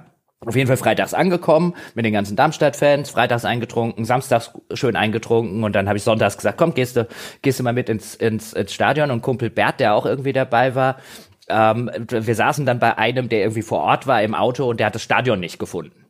Ja, und es wurde immer näher zum Anpfiff und näher zum Anpfiff und irgendwann ist Kumpel Bert explodiert mit einem, ich reise doch nicht am Freitag an, um am Sonntag zu spät zum Spiel zu kommen. und so ähnlich stelle ich mir das hier gerade vor bei, äh, bei, beim, bei, beim äh, Avatar-Spiel. Avatar, das ja. ist so gut. Da hast du das Ding, wir haben's, wir haben's, wir warten nur drauf, dass der Cameron, der Cameron so, und hier ist übrigens der Film. Und die so, fuck. Ja, genau. Aber wir haben's gerade rebootet. Oh shit. Ja, also das ist, mein Gott, ne? Also ich würde auch sagen, so unterm Strich, also ich hatte es ja schon gesagt, ne, also die Leute, mit denen ich gesprochen hatte, die waren ja dann teilweise auch deutlich positiver, ne? Die haben halt gesagt, so ja, äh, das ist halt ein Laden im Umbruch.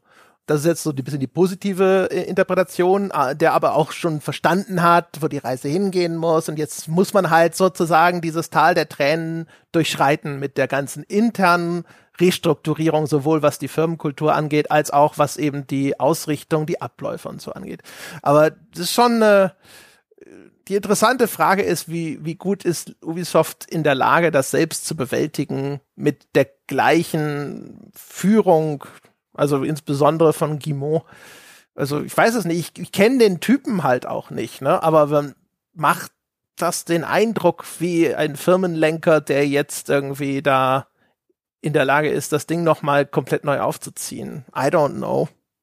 Zumal ja solche Firmenlenker auch selten sind. Also ich will nicht sagen, dass es gar nicht geht, aber irgendwann ähm, ist es eigentlich relativ normal, dass ein so langjähriger Firmenlenker einfach ans Ende seiner Fahnenstange gerät. Auch insbesondere in einem, in einem hochtechnologisierten Bereich, wo sich ständig wieder Sachen ändern.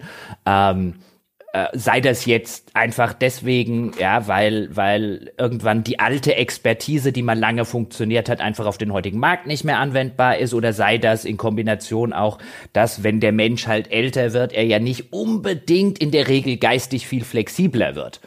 Ähm, also es ist würde mich auch einfach nicht wundern, wenn Ubisoft halt einfach ein Problem hat namens Yves Guillemot. Deswegen, weil es langsam einfach wirklich an der Zeit wäre, jemand Jüngeren ranzulassen. Ja, vor allem halt, ich glaube halt, weißt du, was so die Firmenstruktur und auch sonstige Sachen angeht. Ne? Also ähm, setzt äh, wird setzt er jetzt da tatsächlich irgendwie äh, eine andere Art von Führungsmannschaft rein? Oder ich meine, der hat ja die ganzen Leute eingestellt, die es verkackt haben, sozusagen. Ne? Jetzt, also wenn wir mal auf die ganze Arbeitsplatzsituation nochmal zu rekurrieren. Und äh, das ist halt einfach vielleicht auch einfach der Typ Mensch, von dem Yves Guillemot glaubt, dass das ein guter Manager ist. Weißt du, so Alpha-Male Typen und vielleicht kommt er mit so Dude Bros irgendwie gut klar. Keine Ahnung. Also das ist halt so ein bisschen die Frage, die ja im Raum steht, ne? Ja, aber er, er, er selber äh, lässt, hat ja hat ja nicht erkennen lassen, dass er großartig über seine eigenen Fehler reflektiert hätte. Eben. Und das macht jetzt ja nicht Mut, dass das, wo er nicht fähig ist in dieser ganzen, ähm, ich nenne es jetzt mal MeToo-Geschichte, auch nur ansatzweise seine eigenen Fehler zu reflektieren, macht jetzt nicht unbedingt Mut, dass er es auf der Business-Seite sonderlich gut kann.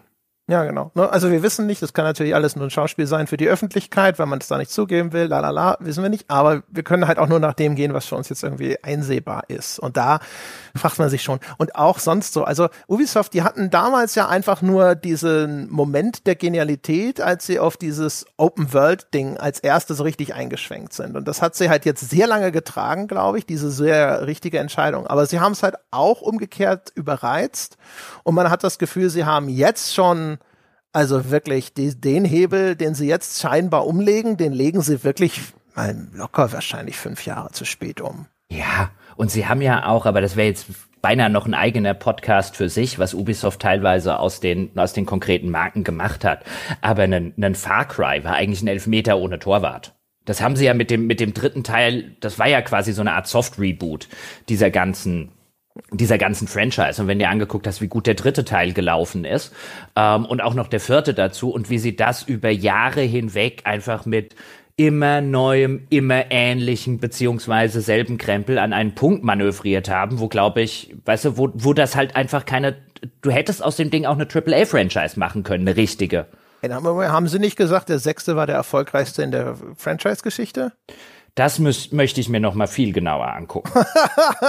viel genauer angucken. Und ja, äh, weißt du, ist ja auch immer die Frage, was du zählst. Ja, also, weißt du, kann ich mir vorstellen, dass der, weißt du, sind da Sales mit drin und so weiter, dass der am Ende die meisten Exemplare verkauft hat. Ajo, aber was hat er gekostet im Vergleich zum dritten? Ja, das war ich nicht, keine Ahnung. Aber, ja, also, also, äh, weißt du, äh, musst ja auch immer, also, das ist ja immer die, die Schwierigkeit, ähm, auch rauszufinden. Wahrscheinlich ist es vor allem noch was ganz anderes.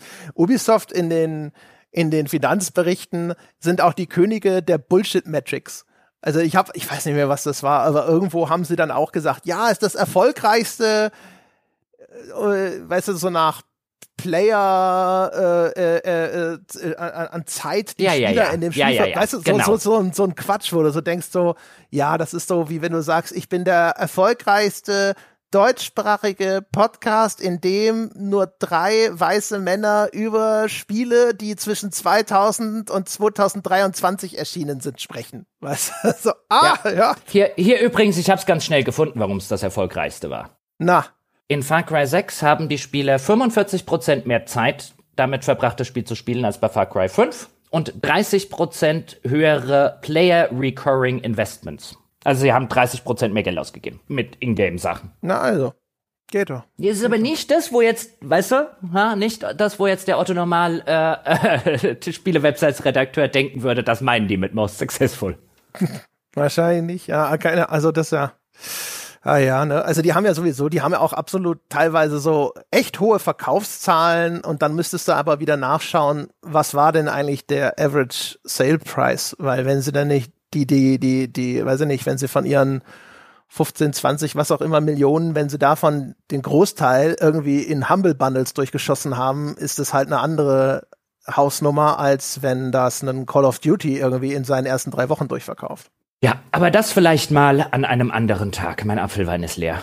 Jawohl, genau. Darüber sprechen wir. Ja, keine Ahnung. Wir können ja mal gucken. Ne? Also wenn dann der Ubisoft Jahresbericht da ist, dann werden wir den uns schon mal anschauen und uns an den Kopf kratzen und wieder uns anfangen zu googeln und Menschen zu fragen, was denn der Non-IFRS irgendwas sein soll. Ja. Gut. Oh. In diesem Falle, in diesem Sinne, meine Damen und Herren, das war's für heute. Vielen Dank fürs Zuhören. Wenn Sie einen nicht nach internationalen Finanz- und Buchhaltungsstandards bepreisten Podcast abonnieren möchten, hätte ich da eine hervorragende Empfehlung für Sie. Gehen Sie auf gamespodcast.de slash abo, gehen Sie auf patreon.com slash auf ein Bier. Sie können es auch direkt bei Apple Podcast abonnieren. Sie haben schon gehört, da ist es teurer.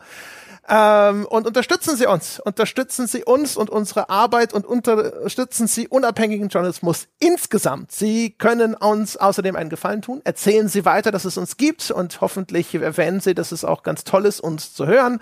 Sie könnten uns folgen auf Spotify. Sie können uns auch eine nette 5-Sterne-Bewertung hinterlassen auf iTunes oder ihr diskutiert mit uns über diese Folge und über Gott und die Welt unter forum.gamespodcast.de. In diesem Sinne, alles Gute an Ubisoft und euch da draußen. Wir hören uns nächste Woche wieder. Bis dahin.